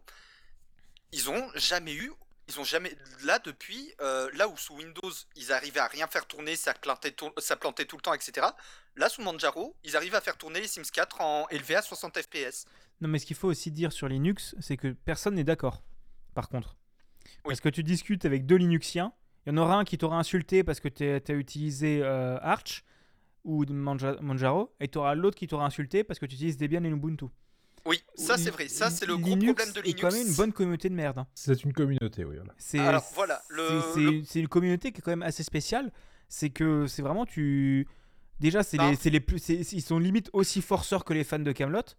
Euh, c'est que tu dis ah j'ai un problème sous Windows, tu auras 72 personnes qui me disent ah, essayez Linux, eh, eh, eh. mais ta gueule, je te veux résoudre mon problème Windows, je te dis pas je veux changer d'OS fils de pardon. Mais euh, mais je trouve que la communauté est quand même très très dispersée et surtout Très éclaté. et tu regardes rien que le. Autant, autant je suis un énorme fan de l'open source et que je peux mettre tout en open source si, ça si je peux et ça m'arrange. Mais tu regardes les. euh, Rien que le nombre de, de gestionnaires de package, c'est un avantage, mais c'est aussi un immense inconvénient parce que tu connais pas, on te dit de télécharger un Happy Image, on, dit on, te, on te donne le choix parmi 5 trucs, tu sais pas quoi télécharger quoi. Si t'es pas un minimum, un minimum connaisseur, tu sais pas quoi télécharger. Parce Oui, qu'on te ça dit de- problème. de passer par Snap, on te dit de passer par Pac-Man, on te dit de passer par APT, on te dit on te file un Happy Image, on te file un il y a quoi un point deb, il y a un Alors point l'avantage de tar.gz. la image, c'est que ça tourne partout. Oui, oui, non mais je vois je connais les avantages. Mais tu vois, il y a- il y, a déjà six systèmes, six trucs d'insta différents. Alors que Windows, t'as que un zip ou .exe. Plus. Euh, T'as oublié le point MSI. Ouais, ouais, mais ça marche comme un point .exe. Voilà, là, T'as trois trucs qui reviennent au même, en fait. euh, C'est toujours le même problème. C'est ça, c'est le gros problème de Linux, et ça je suis premier à le dire. hein. Euh, c'est que il y a actuellement listé sur DistroWatch, il y a quelque chose comme 200 distros. Bon, Oui. qui découlent quasiment toutes des 4 ou 5 mêmes. Bah Debian ou Arch, Debian, Arch ou Red Hat, BSD. Non, Red Hat Ouais. c'est BSD. Euh, non, c'est deux trucs différents, Red Hat et BSD. Et, et ensuite, il y a quelques cas particuliers comme Gentoo et Slackware. ouais, des, des, des mazos quoi. Euh, non, là, le gros problème de Linux, et ça, on est tous les deux d'accord, c'est qu'il y a un gros problème d'éclatement de l'environnement, qui est que il y a à peu près, c'est à la fois la force et la faiblesse de Linux, c'est que comme on a le choix, en fait, on a beaucoup trop de choix, et quand on n'est pas renseigné, ça pose problème. Oui. Voilà. Dis- disons que si t'as un Tecos pour t'accompagner et t'aider pour l'install, c'est cool. Mais tu vois, même moi qui m'y connais un minimum, une install Linux, j'ai déjà eu des problèmes euh, que je sais pas su résoudre. hein. Mm. C'est c'est compliqué Linux. hein. C'est Voilà, très, c'est très bien. hein. Je ne veux pas remettre en cause le, le truc parce que pour les serveurs et pour. euh, Ah, j'ai jamais dit que c'était pas très bien. compliqué des fois. mais c'est quand même un enfer parce que tu vois, tu rien que comment tu t'es battu avec les drivers avant, quelqu'un qui Ouais. connaît pas. Il fait Ah, il aurait pété un câble. Il pète un câble. Bah déjà, toi, t'as pété un câble. Alors bon. euh, Oui, mais moi, j'ai zéro patience. Mais du coup, voilà, c'est un peu. euh, Bah en fait, euh, le problème, voilà, c'est le gros défaut de Linux, c'est ça, même dans la communauté, c'est en train de il y a une gueulante qui est en train de pousser, c'est deux trucs. Linux, c'est pas connu du grand public parce que euh, Apple, bah, ils ont leur environnement et Microsoft, ils ont des partenariats avec les constructeurs, ce qui fait que quasiment tous les PC sortent avec Windows nativement. Ce qui fait que les utilisateurs, ils sont pas chiés à essayer de tester d'autres trucs. Ce que je comprends. Bon, c'est pas ma mentalité, parce que moi j'a- j'aime bien tester des trucs à droite à gauche, mais Oui, mais quand t'achètes quelque chose, t'as envie qu'il fonctionne. c'est ça. Si t'as Linux dessus, voilà. Voilà, mais l'autre euh, problème en fait, c'est à cause de l'éclatement du système, et justement, il y a des trucs qui commencent à être faits autour de ça. Euh, à cause de l'éclatement du système, c'est. ah, Il y en a pour tous les goûts. Mais le truc, c'est que quand tu connais pas précisément tes goûts, justement, tu sais pas ce qu'il te faut. Moi, euh, moi j'ai fait ce qu'on appelle le distro hopper pendant plus de 10 ans avant de finir par me fixer sur Manjaro et Garuda, par exemple. Bah, c'est un peu pareil que pour les claviers mécaniques. Ouais. Soit tu veux un clavier mécanique simple, soit si tu veux vraiment un excité, tu vas euh, acheter des, euh, des, des trucs de testage de key, match de, de, de, de switch. Et, et si, tu- si t'es un excité, tu peux t'amuser. Enfin, tu peux passer du temps. Mais c'est ça, tu vois, moi, Linux, je suis encore à l'étape du je sais pas quelle distro utiliser. Je sais que j'ai plus l'habitude sur les distros basés Debian, donc j'ai pas envie d'aller sur d'autres choses parce que ça me saoule de réapprendre à tout utiliser. Même si Pac-Man c'est mieux, machin, non, moi j'aime bien APT, ça me suffit. Euh, mais euh, mais c'est c'est compliqué, c'est compliqué. Oui, je suis d'accord, c'est compliqué. Et justement, euh, pareil, on a plein d'environnements de bureau. de Genre, tu utilises GNOME, KDE, XFCE. Les, toi, la plus- les gens, ils te regardent. Il y a- Hein il y a i3 aussi qui est, qui est spécial. hein. Bon, i3, Ouais, faut le vouloir l'installer. Sinon, hein. juste pour en revenir au jeu, Ouais. quand un jeu sort, on va dire, euh, dans le grand public sous Windows, il faut combien de temps pour qu'il soit jouable sous Linux? Ça dépend de plusieurs critères. Ça dépend de plusieurs critères en fait. Si c'est s'il a un anti-cheat ou un DRM type des nouveaux, ben faut voir combien de temps. euh, Enfin, faut, faut tester à sa sortie déjà avec Proton euh, pour voir si ça passe. Et en fait, très vite euh, sur ProtonDB, de toute façon, va y avoir des réponses. Va avoir des retours de joueurs. Là, c'est s'il y a un site que je dois vous conseiller si jamais vous voulez essayer de jouer sous Linux, c'est ProtonDB. Parce que ce site, c'est vraiment c'est un truc euh, fait par la communauté.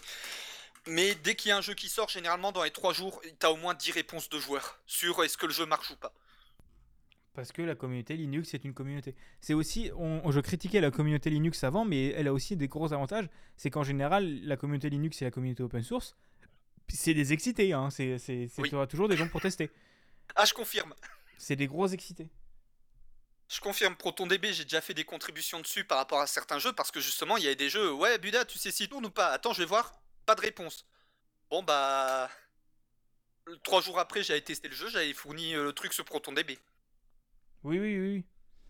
Mais c'est, c'est, c'est une commu qui est, qui est spéciale. Mais après, tu vois, alors juste pour un truc, ah, j'aurais, j'aurais bien proposé de venir euh, discuter avec nous, mais il y a, il y a mon copain Rémi, qui est membre du collectif euh, Pancake Délicieux, qui est en ce moment en train d'essayer de porter euh, Sugar sur Linux. Je crois que c'est de ma faute, ça. Non, non, il y avait d'autres demandes, tout ça. non, parce qu'on avait discuté, lui et moi, justement. Ouais, ouais, mais c'est une- c'était une des demandes, et quand tu sors un, un moteur, t'es forcément obligé d'avoir sous Linux.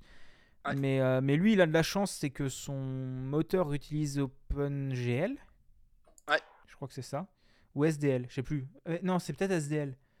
Ah, je sais plus. Euh, Je crois que on lui demandera. Euh, Je crois, non, mais de, de souvenir, bah, j'ai joué avec lui toute l'après-midi, on en a parlé, je crois que c'est SDL. Euh, en gros, c'est que ça se fait, mais il faut prendre le temps. Tu vois, le, le- le souci, c'est qu'il faut que les devs prennent le temps. Ouais. C'est, on en Ah, je suis discuté. d'accord que ça peut être un souci. Et c'est, que genre, oui, c'est mieux, mais il faut prendre le temps, il faut le trouver. Quand t'es, quand t'es Voilà. un, quand t'es un indé, un petit, un petite équipe, t'as pas le temps en fait. T'as pas Ah, forcément le temps de le faire. Il y a- Je suis d'accord que le problème, c'est le temps. C'est pour ça que beaucoup externalisent cette partie-là du développement. Et, et du coup, là, le, temps- là, le, le problème, c'est l'argent. Oui. Parce qu'un portage, ça se fait pas gratuitement. Oui. Ah, bah, c'est le serpent qui se mord la queue. Je suis totalement d'accord avec toi. C'est que. Il y a peut-être un parallèle à faire avec aussi le, le- le gaming sous Mac. Oui, Oui, oui, bah, justement, le gaming sous Mac, c'est encore plus problématique parce que Mac, oui, on a Crossover. J'avais oublié de parler de Crossover. Crossover, c'est un logiciel payant qui est une surcouche euh, de Wine, mais qui marche aussi sous Mac, qui fait concrètement la même chose que Proton. Seule différence, c'est qu'il coûte 20 balles. Non, mais Mac, c'est des enculés. si tu veux. Déjà, il faut signer tes exécutables pour qu'ils tournent sur Mac. Oui, voilà. Et euh, Mac, je connais des gens qui sont sur Mac, euh, qui m'ont fait quelques retours, et ils m'ont dit, enfin, tu vois le problème de driver que j'ai eu euh, il y a deux heures? Ouais. Non. Non, on a oublié. Bah ça, le, bah ça, c'est ce qu'ils se tapent tous les jours. Là au moins, c'est une fois toutes les deux semaines. Et maintenant, Mac, il y a un truc, c'est qu'ils ont pris, ils ont développé leur, leur propre processeur, euh, processeur, leur propre architecture. Oui, c'est encore un- autre souci. Ça fout à mort la merde. Parce que c'est oui, ça aussi, il faut en parler. C'est que tu as, le fait que déjà, déjà sous Windows, tu as déjà le système d'OS Windows Linux, alors que c'est les mêmes matos. Mais Mac, ça va être des nouvelles puces. euh, ça va être un enfer. hein. Mm. Mais c'est. euh, non, mais, c'est, mais clairement, sous, sous. En plus, je peux en parler parce qu'au boulot, on est en train de s'amuser avec l'App Store. C'est ça qui merde. C'est que tu as vraiment ta Mac qui referme tout ce qu'ils peuvent.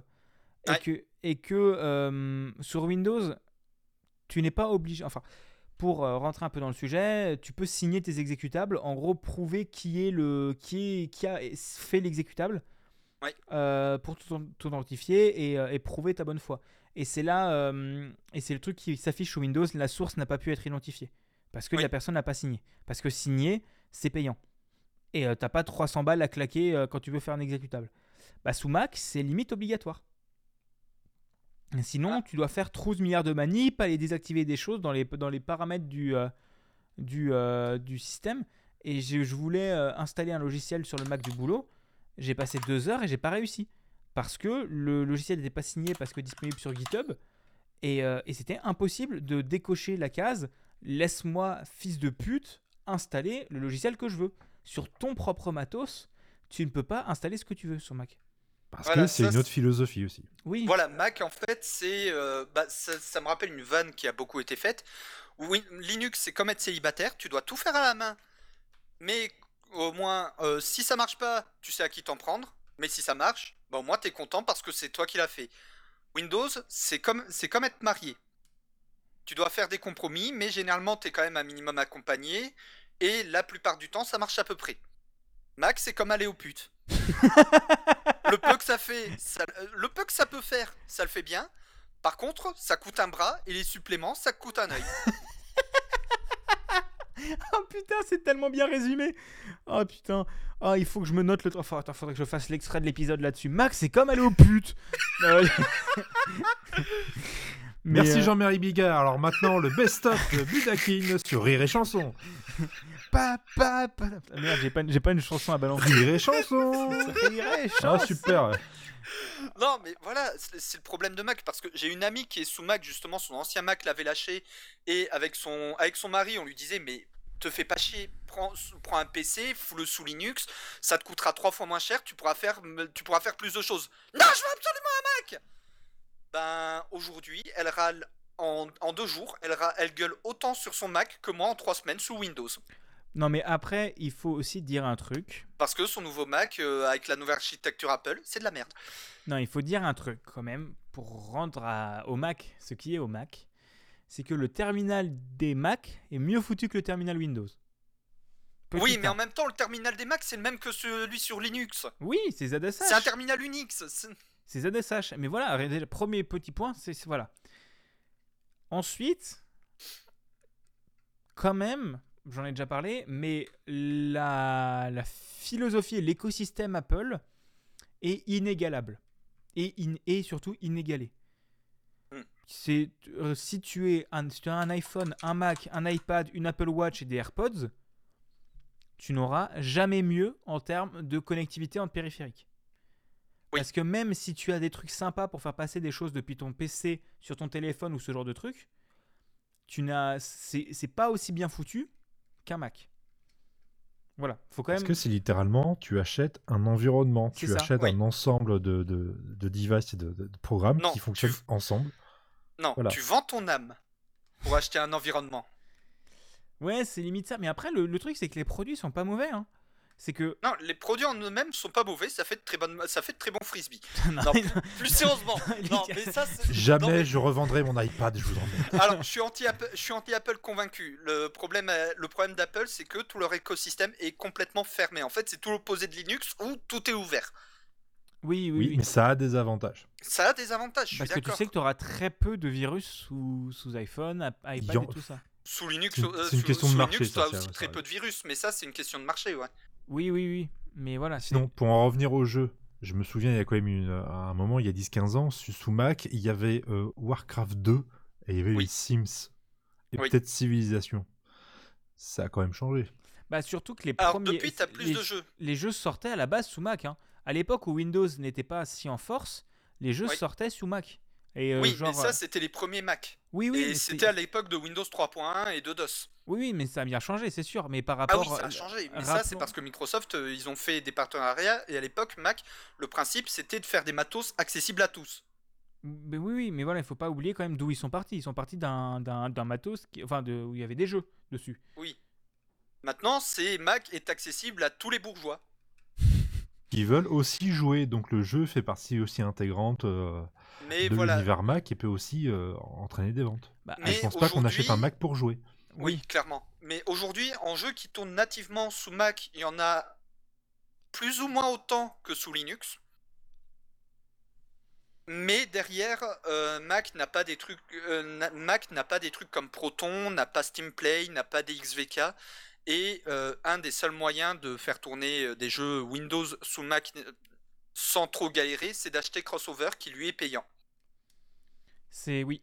Mais le truc, c'est qu'aussi, Ça, c'est l'inconvénient. l'inconvénient de Mac aussi, c'est qu'il il te défonce des, des, des choses du jour au lendemain. Genre là, je crois qu'ils sont en train Oui. de faire sauter des libs euh, bah, OpenGL ou un truc comme ça. Ils sont en train de faire sauter les vieilles versions. Pourquoi? Ouais, Pour ben faire ils ont fait sauter les anciennes versions de Wine en fait. Parce que t'as Wine qui tournait sous Mac et là maintenant Wine n'est plus compatible Mac à cause d'Apple et en fait le seul moyen c'est d'acheter une licence crossover. Et justement ma pote qui est sous Mac elle pète un câble à cause de ça. C'est c'est hallucinant. Et même aussi, bon, ça c'est purement développeur, mais euh, enfin, maintenant ça rentre dans le jeu. Mais le Safari, c'est le nouveau Internet Explorer. hein. C'est, Oui. euh, ils, ils ont, Oui. ils, ils ont du retard sur tout, dont sur toutes les, li- les, les libs qui pourraient servir à faire de- des jeux sur euh, navigateur. Ouais. Donc euh, c'est super chiant. Voilà, c'est bon, j'ai casé mon, mon coup de gueule à Safari. Et sinon, l'avenir, parce que je me souviens d'une époque où Steam voulait sortir des Steam Machines, qui s'est totalement vautré. Ouais. Maintenant, ils ont des, des Steam Deck. Qu'est-ce qu'on euh, qu'est-ce qu'on peut attendre de- du, Alors, en du vrai, jeu le- Linux dans l'avenir? Alors pour moi le Steam Deck a plus de potentiel que la Steam Machine pour plusieurs raisons. C'est que la Steam Machine c'était un PC fixe qui certes devait remplacer une console, mais en soi, euh, pourquoi les gens se feraient chier à acheter une Steam Machine alors qu'ils ont leur tour?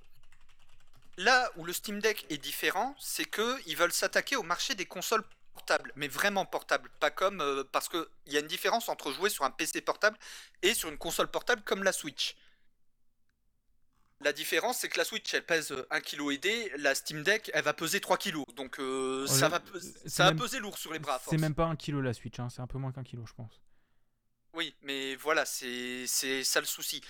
Mais euh, voilà, le Steam. En fait, Valve, ils essayent de pousser à mort le Steam Deck en ce moment. Et là, c'est du kit ou double en fait. C'est soit ça va marcher comme pas permis, et du coup, va y avoir une Steam Deck 2, Steam Deck 3 et compagnie. Et du coup, ça va pousser énormément de joueurs à migrer sous Linux. Soit ça va se vautrer aussi fort que les Steam Machines Mon- Mais Les Steam à mon avis- Controller. et les Steam Controllers. Mais tu vois, euh, j'avais pris un petit peu la température en guettant sur les réseaux sociaux pour le Steam Deck. Et euh, autant les Steam Machines, les joueurs s'en battaient les couilles. Autant le Steam Deck, j'ai vu qu'il y a eu une, qu'il y a une hype autour de ça. Je peux peut-être essayer d'expliquer en donnant mon avis pourquoi? La Steam. Machine, le, le budget c'était combien une Steam Machine? Je sais plus du tout. C'était cher, hein, je crois que c'était bien 800-900 balles. hein. Ouais, le Steam Deck c'est 400 balles, je crois. C'est ça. Pour moi, avec, ils, ils ne visent pas le même marché. Avec le marché de la Steam Machine, ils visaient un marché de, de salon où en face, tu as des concurrents tels que PlayStation et Xbox qui sont moins chers, mieux installés et qui fonctionnent très bien. Avec le Steam Deck, ils se retrouvent face aux consoles portables où en face, qu'est-ce que tu as? Un téléphone La Switch. qui ne marche pas, un téléphone où il n'y a pas forcément des gros jeux dessus, et la Switch où il n'y a pas forcément tous les jeux dessus, et qui est Et moins surtout- puissante. La Switch est beaucoup moins puissante et aussi la Switch, euh, le, le netcode pour l'online, il est pété. Il est tout pété. Mais euh, c'est c'est- ouais, c'est ça. C'est la Switch est une console géniale, mais elle n'est pas suffisamment puissante. Et, et je pense que la Steam, le Steam Deck marchera mieux. Il ne sera pas forcément aussi ouvert que la Switch. Enfin, je veux dire, il ne marchera pas aussi bien que la Switch pour moi, Ouais. parce que euh, la Switch a, euh, a la carte Nintendo et la carte prix. Oui. Une Switch, c'est 270 euros maintenant.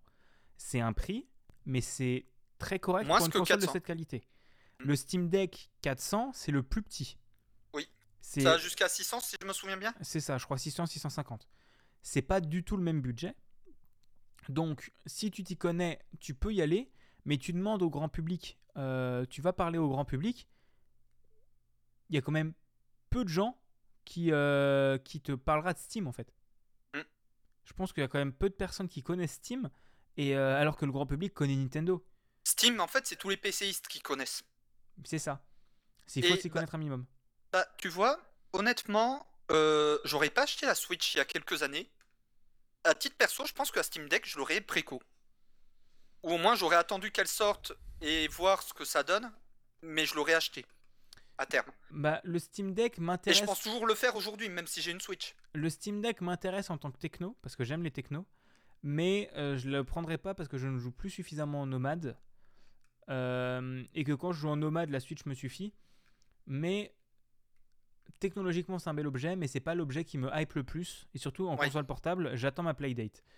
Oui. Euh, Bah, moi, je joue pas beaucoup en nomade, mais par exemple, quand je vais chez ma belle famille ou quand je vais au Pays Basque euh, chez ma famille, j'aime bien prendre euh, de quoi jouer quand même. Et je prends toujours un PC portable parce que, euh, bah, en fait, l'avantage de Steam, c'est que tu as la synchro des saves. Et donc, l'intérêt du Steam Deck aussi pour les PCistes, c'est du coup, tu récupères sur ta console portable toutes tes saves de tes jeux PC. Là où la Switch, genre trois jeux qui font ça. oui. Oui, C'est là tout l'intérêt du Steam Deck payant. aussi. Et c'est payant. Là où sur le Steam Deck, bah du coup, tu as juste à te connecter à Internet, c'est ton compte Steam. Et je pense que c'est là où le Steam Deck Et t'as a, un- a une carte, euh, a- peut sortir, euh, peut euh, vraiment trouver son public. Et aussi, euh, surtout, euh, faut pas oublier ça, le... c'est la même bibliothèque. C'est ta bibliothèque Steam sur le Steam Deck.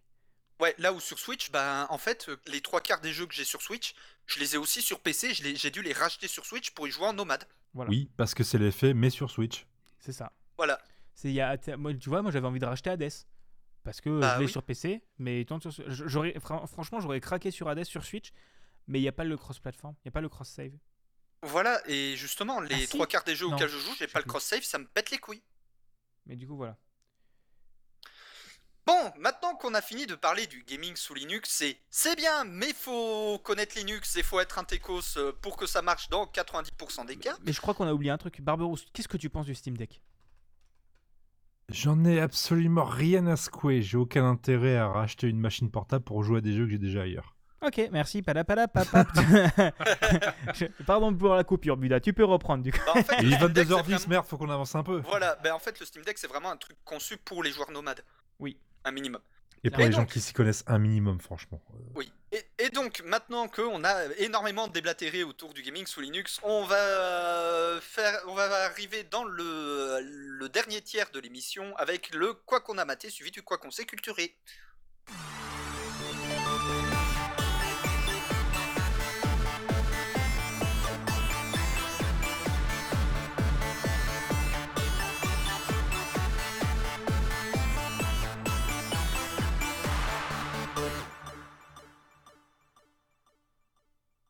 C'est pas mal ces jingles quand même. hein.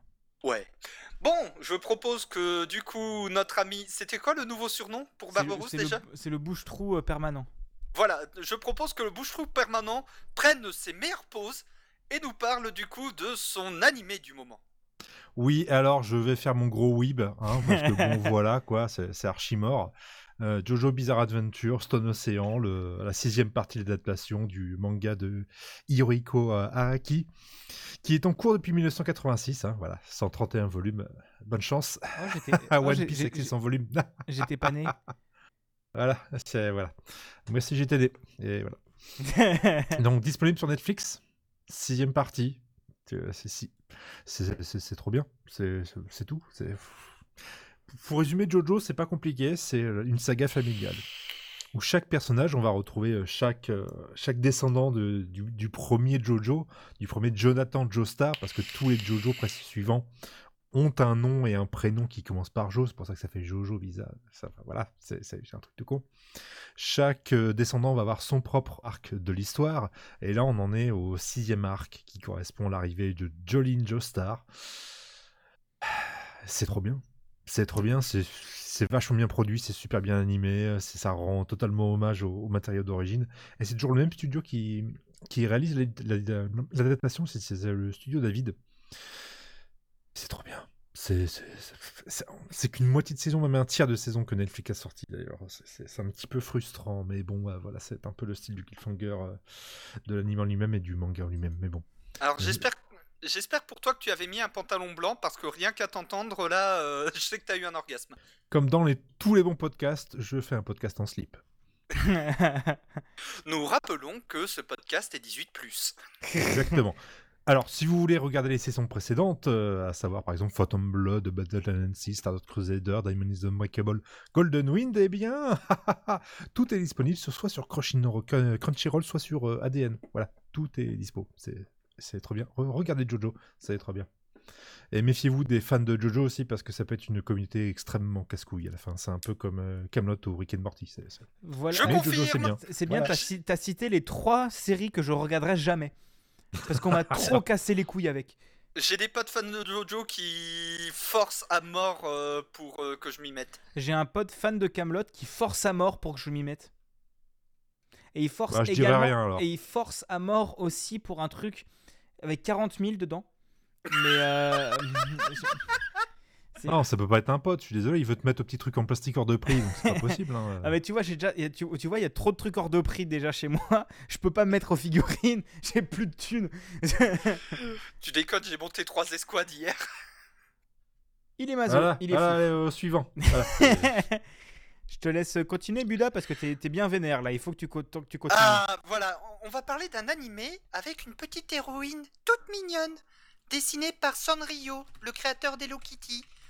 Un petit animé disponible sur Netflix sur une petite employée de bureau dans le service comptabilité de la Big Company. Et elle a un petit secret. Le soir, elle va au karaoké chanter du death metal. Voilà, je vais vous donc vous parler de Agretsuko, superbe animé qui représente très bien la vie en entreprise et le burn-out. Où du coup on suit les aventures de Retsuko, un petit pandarou qui en a ouvertement plein cul de son boulot et pour se défouler, karaoké, death metal, ça défoule, c'est de la... Faut aimer le métal pour suivre cette série parce que si t'aimes pas le métal tu vas pas aimer la moitié des épisodes. Bon, ça va, c'est pas forcément des longs moments les moments de métal. Non mais la moitié des épisodes, genre tu prends un épisode, tu coupes en deux. Ouais, non, c'est quand même Dans pas. tous les épisodes t'as du métal. C'est la définition de la moitié, quoi. Oui. Euh, alors Aaron, euh, c'est Tate en animé, c'est Patate qui chantait du death metal dans sa bagnole en rentrant du boulot le soir. voilà, parce que euh, j'ai eu, une- j'ai- j'ai- j'ai eu une phase où c'était moi qu'on appelait Ag- Agretsuko à cause de ça. Est-ce que ça m'étonne? Non, parce que je me souviens comment c'était il y a à peu près deux heures, hein, euh, deux heures et quart même. Oui, non, je témoigne, je peux témoigner. Voilà, parce que bon bah je, vais, je vais pas vous mentir, je suis burnouté jusqu'à l'os depuis des années, hein. Euh, et du coup, Agretsuko, c'est un animé que j'aime beaucoup parce que je me reconnais beaucoup dans l'héroïne.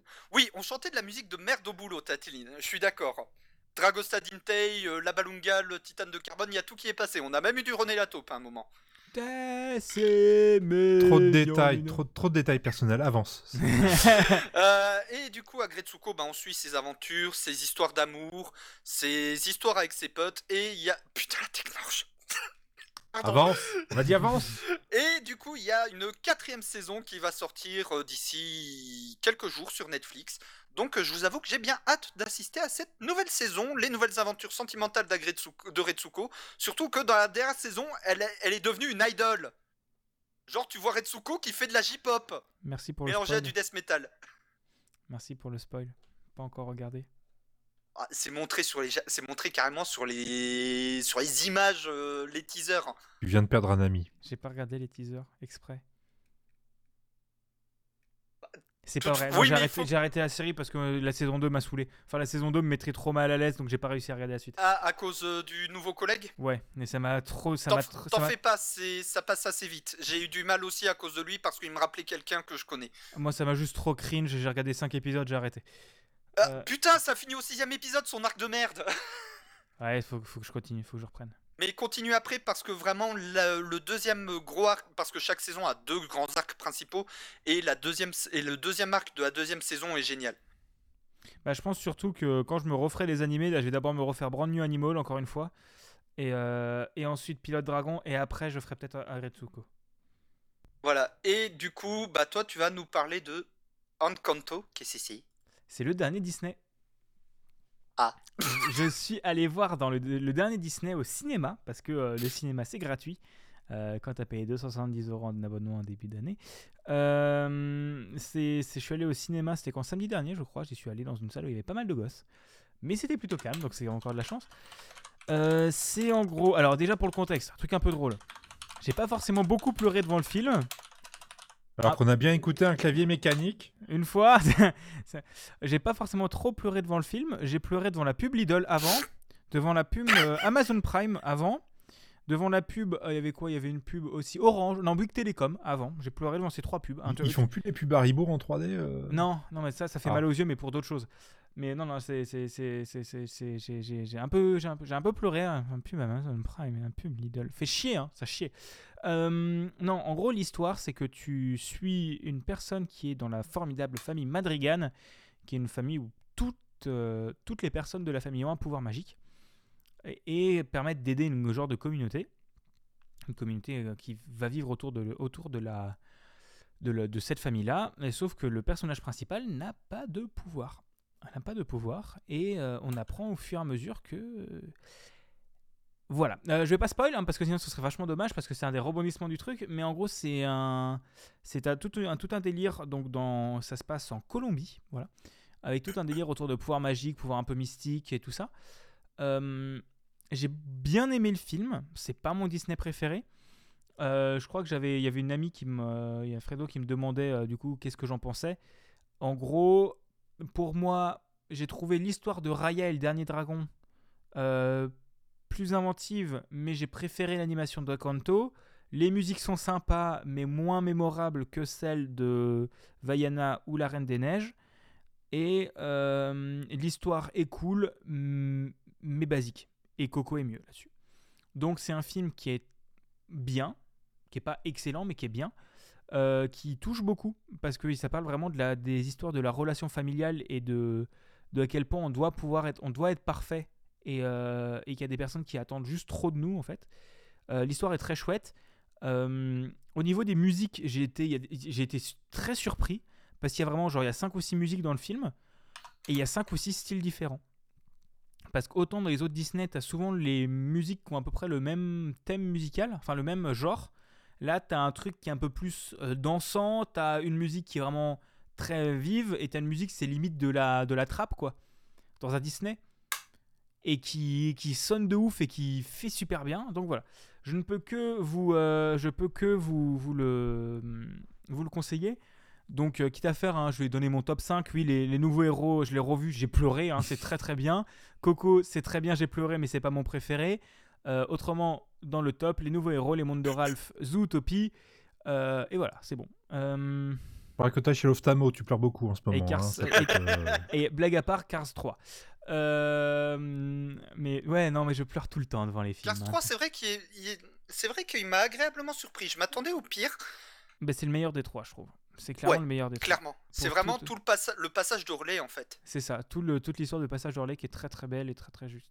Et Mais Dis- les nouveaux héros euh, dans les Disney 3D de ces dix dernières années, c'est clairement un de mes préférés, avec les mondes de Ralph. bah, Par contre, re- j'ai pas vu le 2. bah, les mondes de Ralph 2, te- tu louperais. hein. Ok. Mais euh, Par si- contre, j'ai adoré le 1. C'est oui, le, le 1 est très chouette, je l'ai revu il y a pas longtemps, il est très très sympa et surtout il y a plein de références que j'avais pas captées dès le début et que, que j'ai revu par la suite et qui étaient vraiment très très chouettes et surtout Dorothée Pousseau et François-Xavier de Maison, c'est quand même un bon duo avec euh, Oui. aussi euh, comment il s'appelle Donald Renew, il y a Guillaume Lebon, il y a il y a quand même un bon bon gros casting. Et aussi euh, euh, ouais, non, il n'y a pas 17 secondes de cool dans le 2, il y a quand même un peu plus que ça de cool. Mais euh, oui, globalement, c'est oubliable, c'est un peu long. Disons que c'est vraiment long. Toute la partie dans YouTube, c'est très chouette, mais euh, pff, autrement, c'est long après. Non, sinon, j'avais bien aimé euh, Réponse. Réponse, c'est sympa. Ouais, pour Tu les vois, pour en. Disney avec des princesses, je préfère Réponse à la Reine des Neiges. Non, mais tellement, oui. Oh là là, oui. Bah, est plus intéressant, c'est sûr. Et plus drôle. Mais La Reine des Neiges m'a marqué pour d'autres choses. Mais La Reine des Neiges 2, par contre, c'est une putain de merveille. J'ai pas vu le 2. C'est vraiment une Le 1 merveille. m'a tellement saulé que Bah, j'ai même pas vu le Tu 2. parles, on entendait que la chanson à la radio pendant des années. Euh, des années. ouais, mais je- je te raconterai en MP. Mais Oui, euh, parce que sinon vous allez faire entre deux Disney et euh, là c'est un nouveau podcast. Ouais, non, mais juste, juste pour terminer, en Encanto aussi, c'est vraiment sympa. Si vous avez l'occasion, allez le voir. Il y a José Garcia qui double un personnage qui est juste sublime, et juste parce que c'est José Garcia, euh, que j'aime beaucoup, José Garcia. Euh, et aussi, si vous pouvez, euh, j'espère que vous pourrez voir le court métrage qu'il y a avant, parce que moi je l'ai pas vu. parce que dans mon cinéma, ils le mettaient pas. hein, ça fait chier. Parce que, pour l'anecdote, c'est la femme de Boulet, du dessinateur Boulet, qui a, qui a réalisé le nouveau court-métrage qui parle de famille avec une, un truc de raton laveur, je crois. Voilà. Et sinon, le meilleur Disney, c'est de- des dernières années, c'est en avant. Voilà. Euh, et je crois qu'on a fini le quoi qu'on a maté. Et donc, on va passer au quoi qu'on s'est culturé. Euh, J'ai la flemme, je remets pas un générique. hein. Ouais, non, pas de générique. Euh, du coup, bah tiens, Bigaston, tant... euh, Batman plutôt. Tant que y es, bah tu vas, tu vas nous parler d'accessibilité maintenant? Ouais, attends. Voilà, attends, je, je demande juste un entre deux Disney, oui, non, pam. Euh... Oh, putain, c'est vrai que t'es modo et que tu peux le faire. hein. Et oui, chais pour ta gueule. Euh, euh, en avant, oui, en avant, il m'a beaucoup touché. Bref, moi je vais vous parler de la chaîne YouTube que j'adore euh, d'amour, Game Maker's Toolkit. Franchement, Mark Brown, si je le croise un jour dans la vie, euh, je le respecte énormément. C'est une personne que, voilà, j'en ai déjà parlé beaucoup de fois. C'est une Game Maker's Toolkit, une, une chaîne britannique qui analyse beaucoup de gameplay, qui est très cool parce que la plupart des vidéos sont sous-titrées, toutes les vidéos sont sous-titrées en anglais et pas mal sont sous-titrés en français, donc n'hésitez pas à regarder, même si vous ne comprenez pas l'anglais. Euh, et en gros, tous les ans, depuis quelques années, il sort une vidéo sur le, le jeu le plus innovant de, de l'année. Donc il y a eu euh, Snake Pass, il y a eu euh, Watch Dogs Legion pour euh, le principe de Play as Putain. Everyone. Le jeu, il a, le, jeu était pourri, mais, mais il dit le Play as Everyone est super intéressant. Il a aussi parlé du, comment ça s'appelle, du, alors du coup, euh, nouvelle émission entre deux Disney. Euh, on- ouais, du coup, pardon, je me suis perdu. Bref, euh, il, a pas, il a aussi une. ah, je- attends, mais ah, si, il y a mon casque qui vient de se débrancher. En fait, c'est pour ça que j'ai eu plus de son dans mon casque. J'ai fait qu'est-ce que c'est ce bordel? En fait, c'est juste mon casque qui s'est débranché. Hein, je sais pour ma gueule. Ah bah bravo. Installer Linux, hein. Installer. Non, mais ça, moi, c'est un câble jack. hein, c'est un câble jack là. Voilà. Euh, Et en gros, il fait à la fois, du coup, c'est parti sur le jeu le plus innovant et j'attends vraiment beaucoup cette vidéo parce qu'à chaque fois, c'est super intéressant. Et il fait aussi une vidéo qui retrace les améliorations d'accessibilité. Et donc, en gros, c'est de cette vidéo dont je vais vous parler aujourd'hui. Donc, euh, je vous invite à la regarder. Elle sera dans la description du podcast. C'est très intéressant et elle dure euh, un quart d'heure, 20 minutes, je crois. Elle est super, super, très, super clean. Et n'hésitez pas à regarder les autres avant aussi. Et en gros, pour résumer, il y a beaucoup plus de jeux qui ont des paramètres maintenant, entre des sous-titres personnalisables, une difficulté ajustable, de la position audio, donc euh, pour te dire d'où vient le son, euh, des ajustements pour les daltoniens, un contrôle euh, changeable sur les manettes, avec la possibilité d'exécuter des macros, de passer via des patterns, de ce, ce genre de choses. Aussi Boyfriend Dungeon qui propose de désactiver les messages de maman si tu es inconfortable avec ça. Donc ça c'est aussi très cool et très Mhm. chouette à mettre en avant. Euh, ou que ce, et que ce soit dans les AAA avec en tête Microsoft qui sort un cours de 4 heures sur comment eux ils font, euh, qui font un mode d'accessibilité très cool avec Forza, entre EA qui a rendu public 5 brevets d'accessibilité et qui a fait du plutôt bon taf dans It Takes Two, dont j'avais déjà parlé avant, et Ubi avec Far Cry ou d'autres AAA. Mais ce qu'il dit aussi, c'est que globalement, c'est comme l'an dernier. Il commence à y avoir ces différentes euh, options directement dans les moteurs de jeu, ce qui est très cool, mais il manque encore parfois de l'exécution. Il y a des bugs dans la narration des menus, des sous-titres pas encore parfaits avec des bugs, euh, des, des toggles de certaines parties comme la course, mais pas de la visée. Donc en gros, globalement, c'est cool, euh, mais c'est encore améliorable. Et ce que lui, il dit, c'est... Oh putain de merde, non, pas entre deux figurines. C'est que lui... Non, non, non, non, non, non, non, jamais ça. Et oh, si on fait entre deux Disney, je m'en fous, on fait un entre deux figurines. Oh, Entre putain. tout seul figurine, surtout. ouais. Mais euh, voilà, globalement, euh, j'en étais où? Oui, c'est- c'est c'est très cool, ça avance, mais il y a encore des problèmes. Et ce que lui il dit, c'est qu'il va changer sa manière de suivre ça parce que euh, il est arrivé à un niveau où il peut plus juger objectivement euh, parce que lui n'est pas n'a pas besoin de ces options-là. Mais, euh, mais que ça va changer l'année prochaine et qu'il donne le lien de deux sites qui fait tester les jeux à des personnes du coup euh, qui ont besoin de ce genre d'options d'accessibilité et qui jugent sur ces options-là. Donc ce qui est très cool. Et globalement, encore une fois, le Japon est derrière, avec Metroid Dread qui est nul à chier niveau accessibilité. Euh, et il y a globalement plein d'autres jeux, même si dans l'Occident, ça commence à rentrer parfaitement dans les mœurs d'avoir de l'accessibilité. Et, et même des niveaux de difficulté ajustables de manière très très cool. Et j'ai été très surpris que par exemple dans les, dans les jeux, dans. Comment il s'appelle Le jeu euh, Gardien de la Galaxie de Square Enix, il y a vraiment des paramètres d'accessibilité, de difficulté, euh, limite comme le mode assisté de Céleste. Donc c'est très très bonne surprise. Voilà. Et j'ai fini. Cowboy, veut la... euh, Cowboy étoile qui veut la mort de Bigaston. Oh putain, entre deux Warhammer, donc c'est mort, c'est mort. Oh non, mais. Alors vas-y, on le fait, mais je serai à 3 grammes. hein. Je t'annonce, je serai à 3 grammes.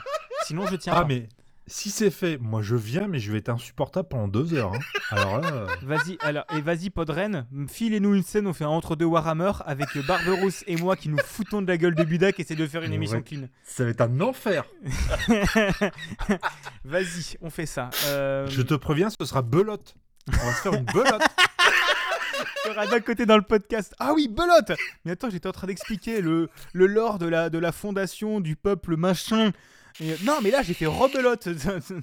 Allez, le Paquet de public. merde. Ah non, c'est pas le même jeu. C'est pas grave. chouette Mm, On va, on, va, on va essayer de faire. un- Je pense que ça va finir en émission où Buda essaiera d'être sérieux.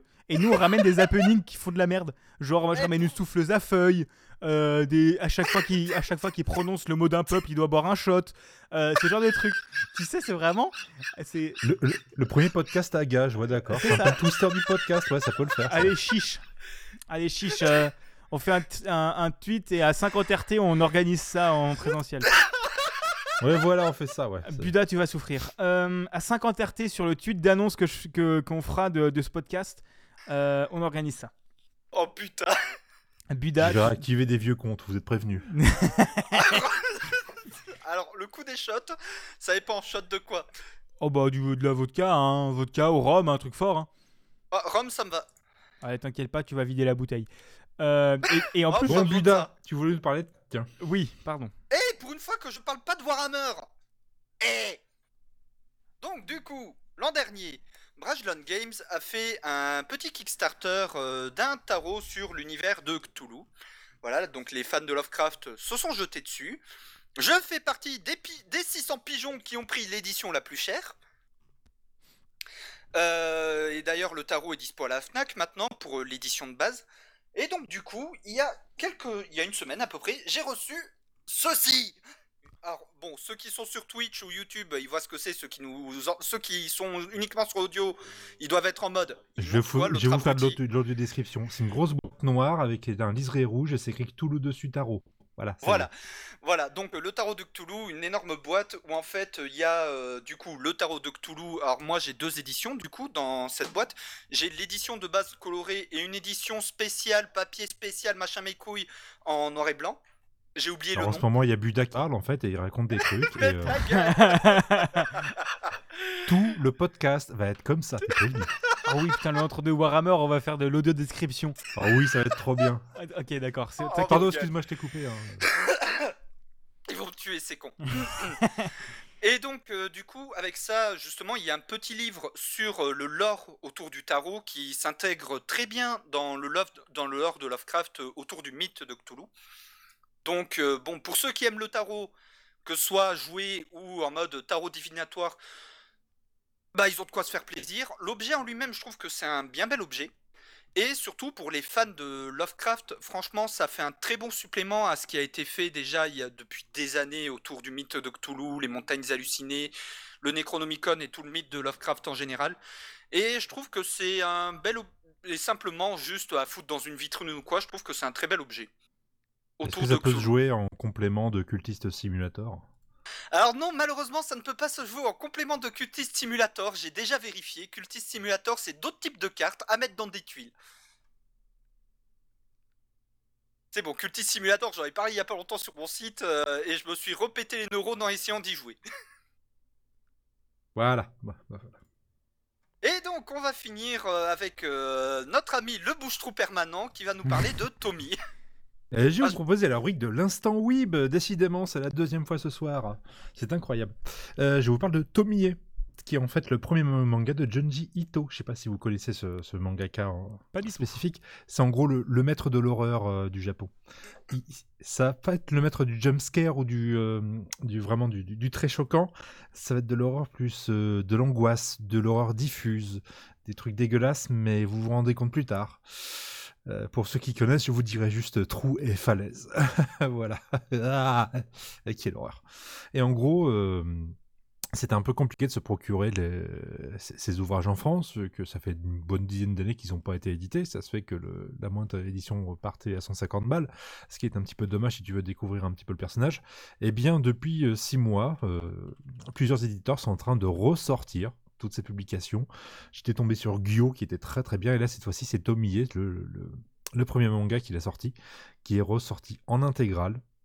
Pour pas trop cher en plus, à peu près 20 balles, ce qui est plutôt une, bonne idée. Et Tomie, en fait, c'est une, une superbe, superbe jeune femme qui a le, le talent de faire tomber fou amoureux les hommes autour d'elle. Et euh, peut-être un peu trop fou amoureux, vu que les hommes en question deviennent littéralement fous et euh, finissent par la tuer. Mais elle a tendance à revenir dans ses eaux pour encore hanter quelqu'un d'autre et puis euh, propager un peu le mal comme ça. C'est un, peu le mal incarné sous, différentes formes. Et c'est toute une invention de, de- de- de ce mangaka qui. Je sais pas ce qu'il a dans sa tête, mais j'ai pas envie de regarder. C'est comme Buda en fait, on n'a pas envie de le voir. Mais euh, voilà, c'est. C'est trop bien, c'est- Junji Ito, c'est- de l'horreur, c'est c'est formidable. Euh, juste pour info, il, il va y avoir un- une sortie dans quelques semaines du, euh, de- des chefs-d'œuvre de Junji Ito avec une préface, préface par Alt 236. Voilà, vous avez vu à peu près le, le- le style du, du manga. Moi, je Ouais, vais la si c'est si Alt 236 qui fait la préface, on peut se douter ce qu'il y a derrière. Exactement, c'est trop bien. Vous pouvez m'aimer, c'est trop bien. Pendant ce temps, Bigaston on galère avec sa webcam. Ouais, non, mais ma webcam, elle est, elle est bourrée. Tu vois, elle a, elle a- elle a suivi le entre-deux Warhammer. Et là, elle a, elle a 5 litres de rhum.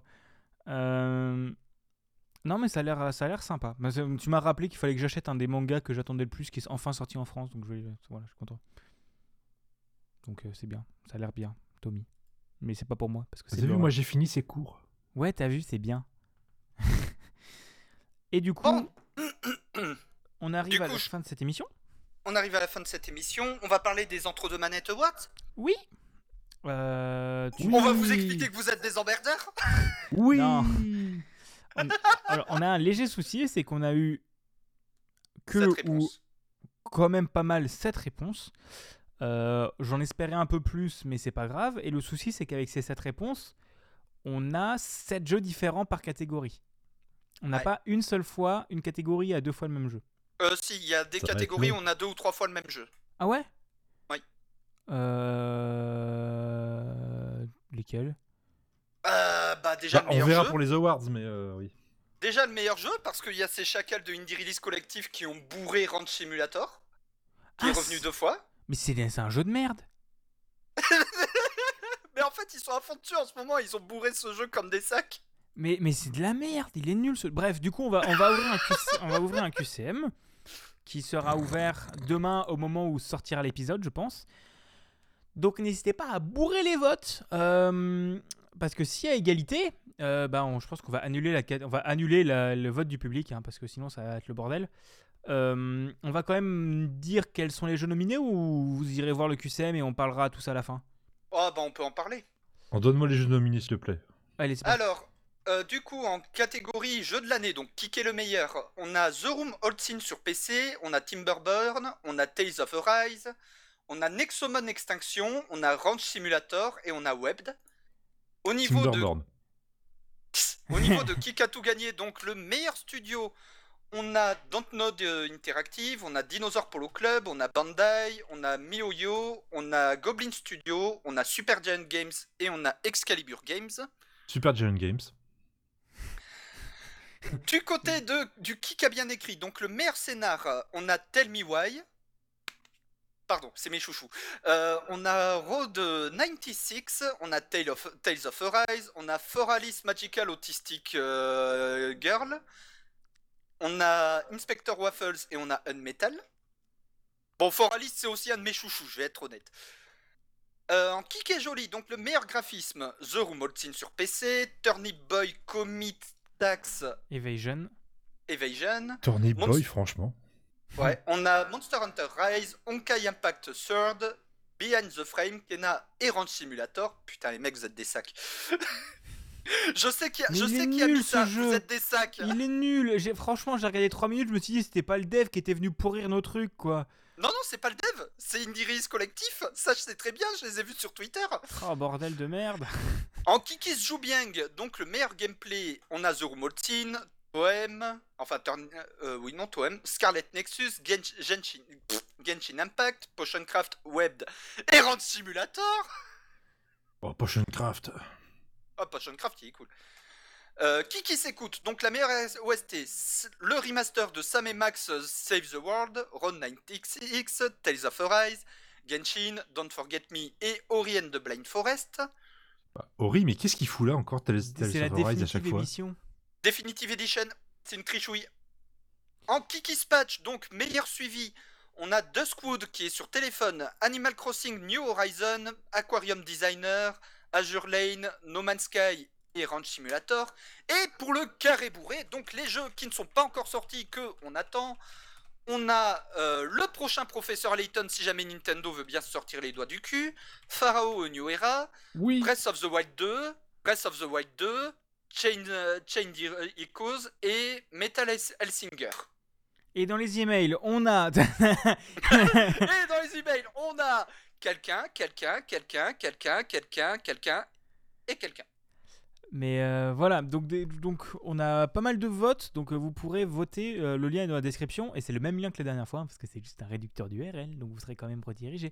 Le lien sera dans la description, n'hésitez pas à aller voter, et lisez-nous un jeu, s'il vous plaît. Et s'il vous plaît, faites que ce soit pas Ranch Simulator partout, parce que ça me ferait quand même vachement chier que ce soit Ranch Simulator qui gagne partout, quoi. Euh, Votez pour, euh, votez pour euh, Tell Me Why et for Alice Magical Autistic Girls, s'il vous plaît. Votez pour Hotlich Tycoon 2, le jeu que je vais rejeter dedans. Vous inquiétez pas, je vous expliquerai. Mais, euh, mais les votes sont fermés à Barberousse. Non, mais je connais le mec qui organise. Alors tu sais quoi Alors, Je te rouvrirai pendant Ah 5 oui, non, minutes c'est vrai, dans le carré bourré, on a aussi une copine. Ouais, non mais ça t'inquiète pas, moi aussi. Force et honneur. Euh, bref, C'est des sacs, les mecs Je sais qui c'est en plus qui a mis ça. bah c'est moi. Non, c'est pas toi pour moi, une parce que- copine. Parce que moi c'est sur le Figma chez moi. Euh, du Voilà, coup, pareil, ouais. moi c'est sur le Figma et c'est sur mon Joplin. Et euh, du coup, qu'est-ce que je voulais dire? C'est quand qu'on enregistre la prochaine partie Alors déjà, Barberousse, tu veux venir aux prochaines émissions pour les awards? Bah, ça dépend de la date, et puis apparemment, ça va pas parler de Warhammer, donc je suis, je suis plutôt content, on va dire. Euh, Si, si, il va parler de Warhammer. Non Meilleur suivi et carré bourré va y avoir du Warhammer. Ah, Je le dis tout de suite.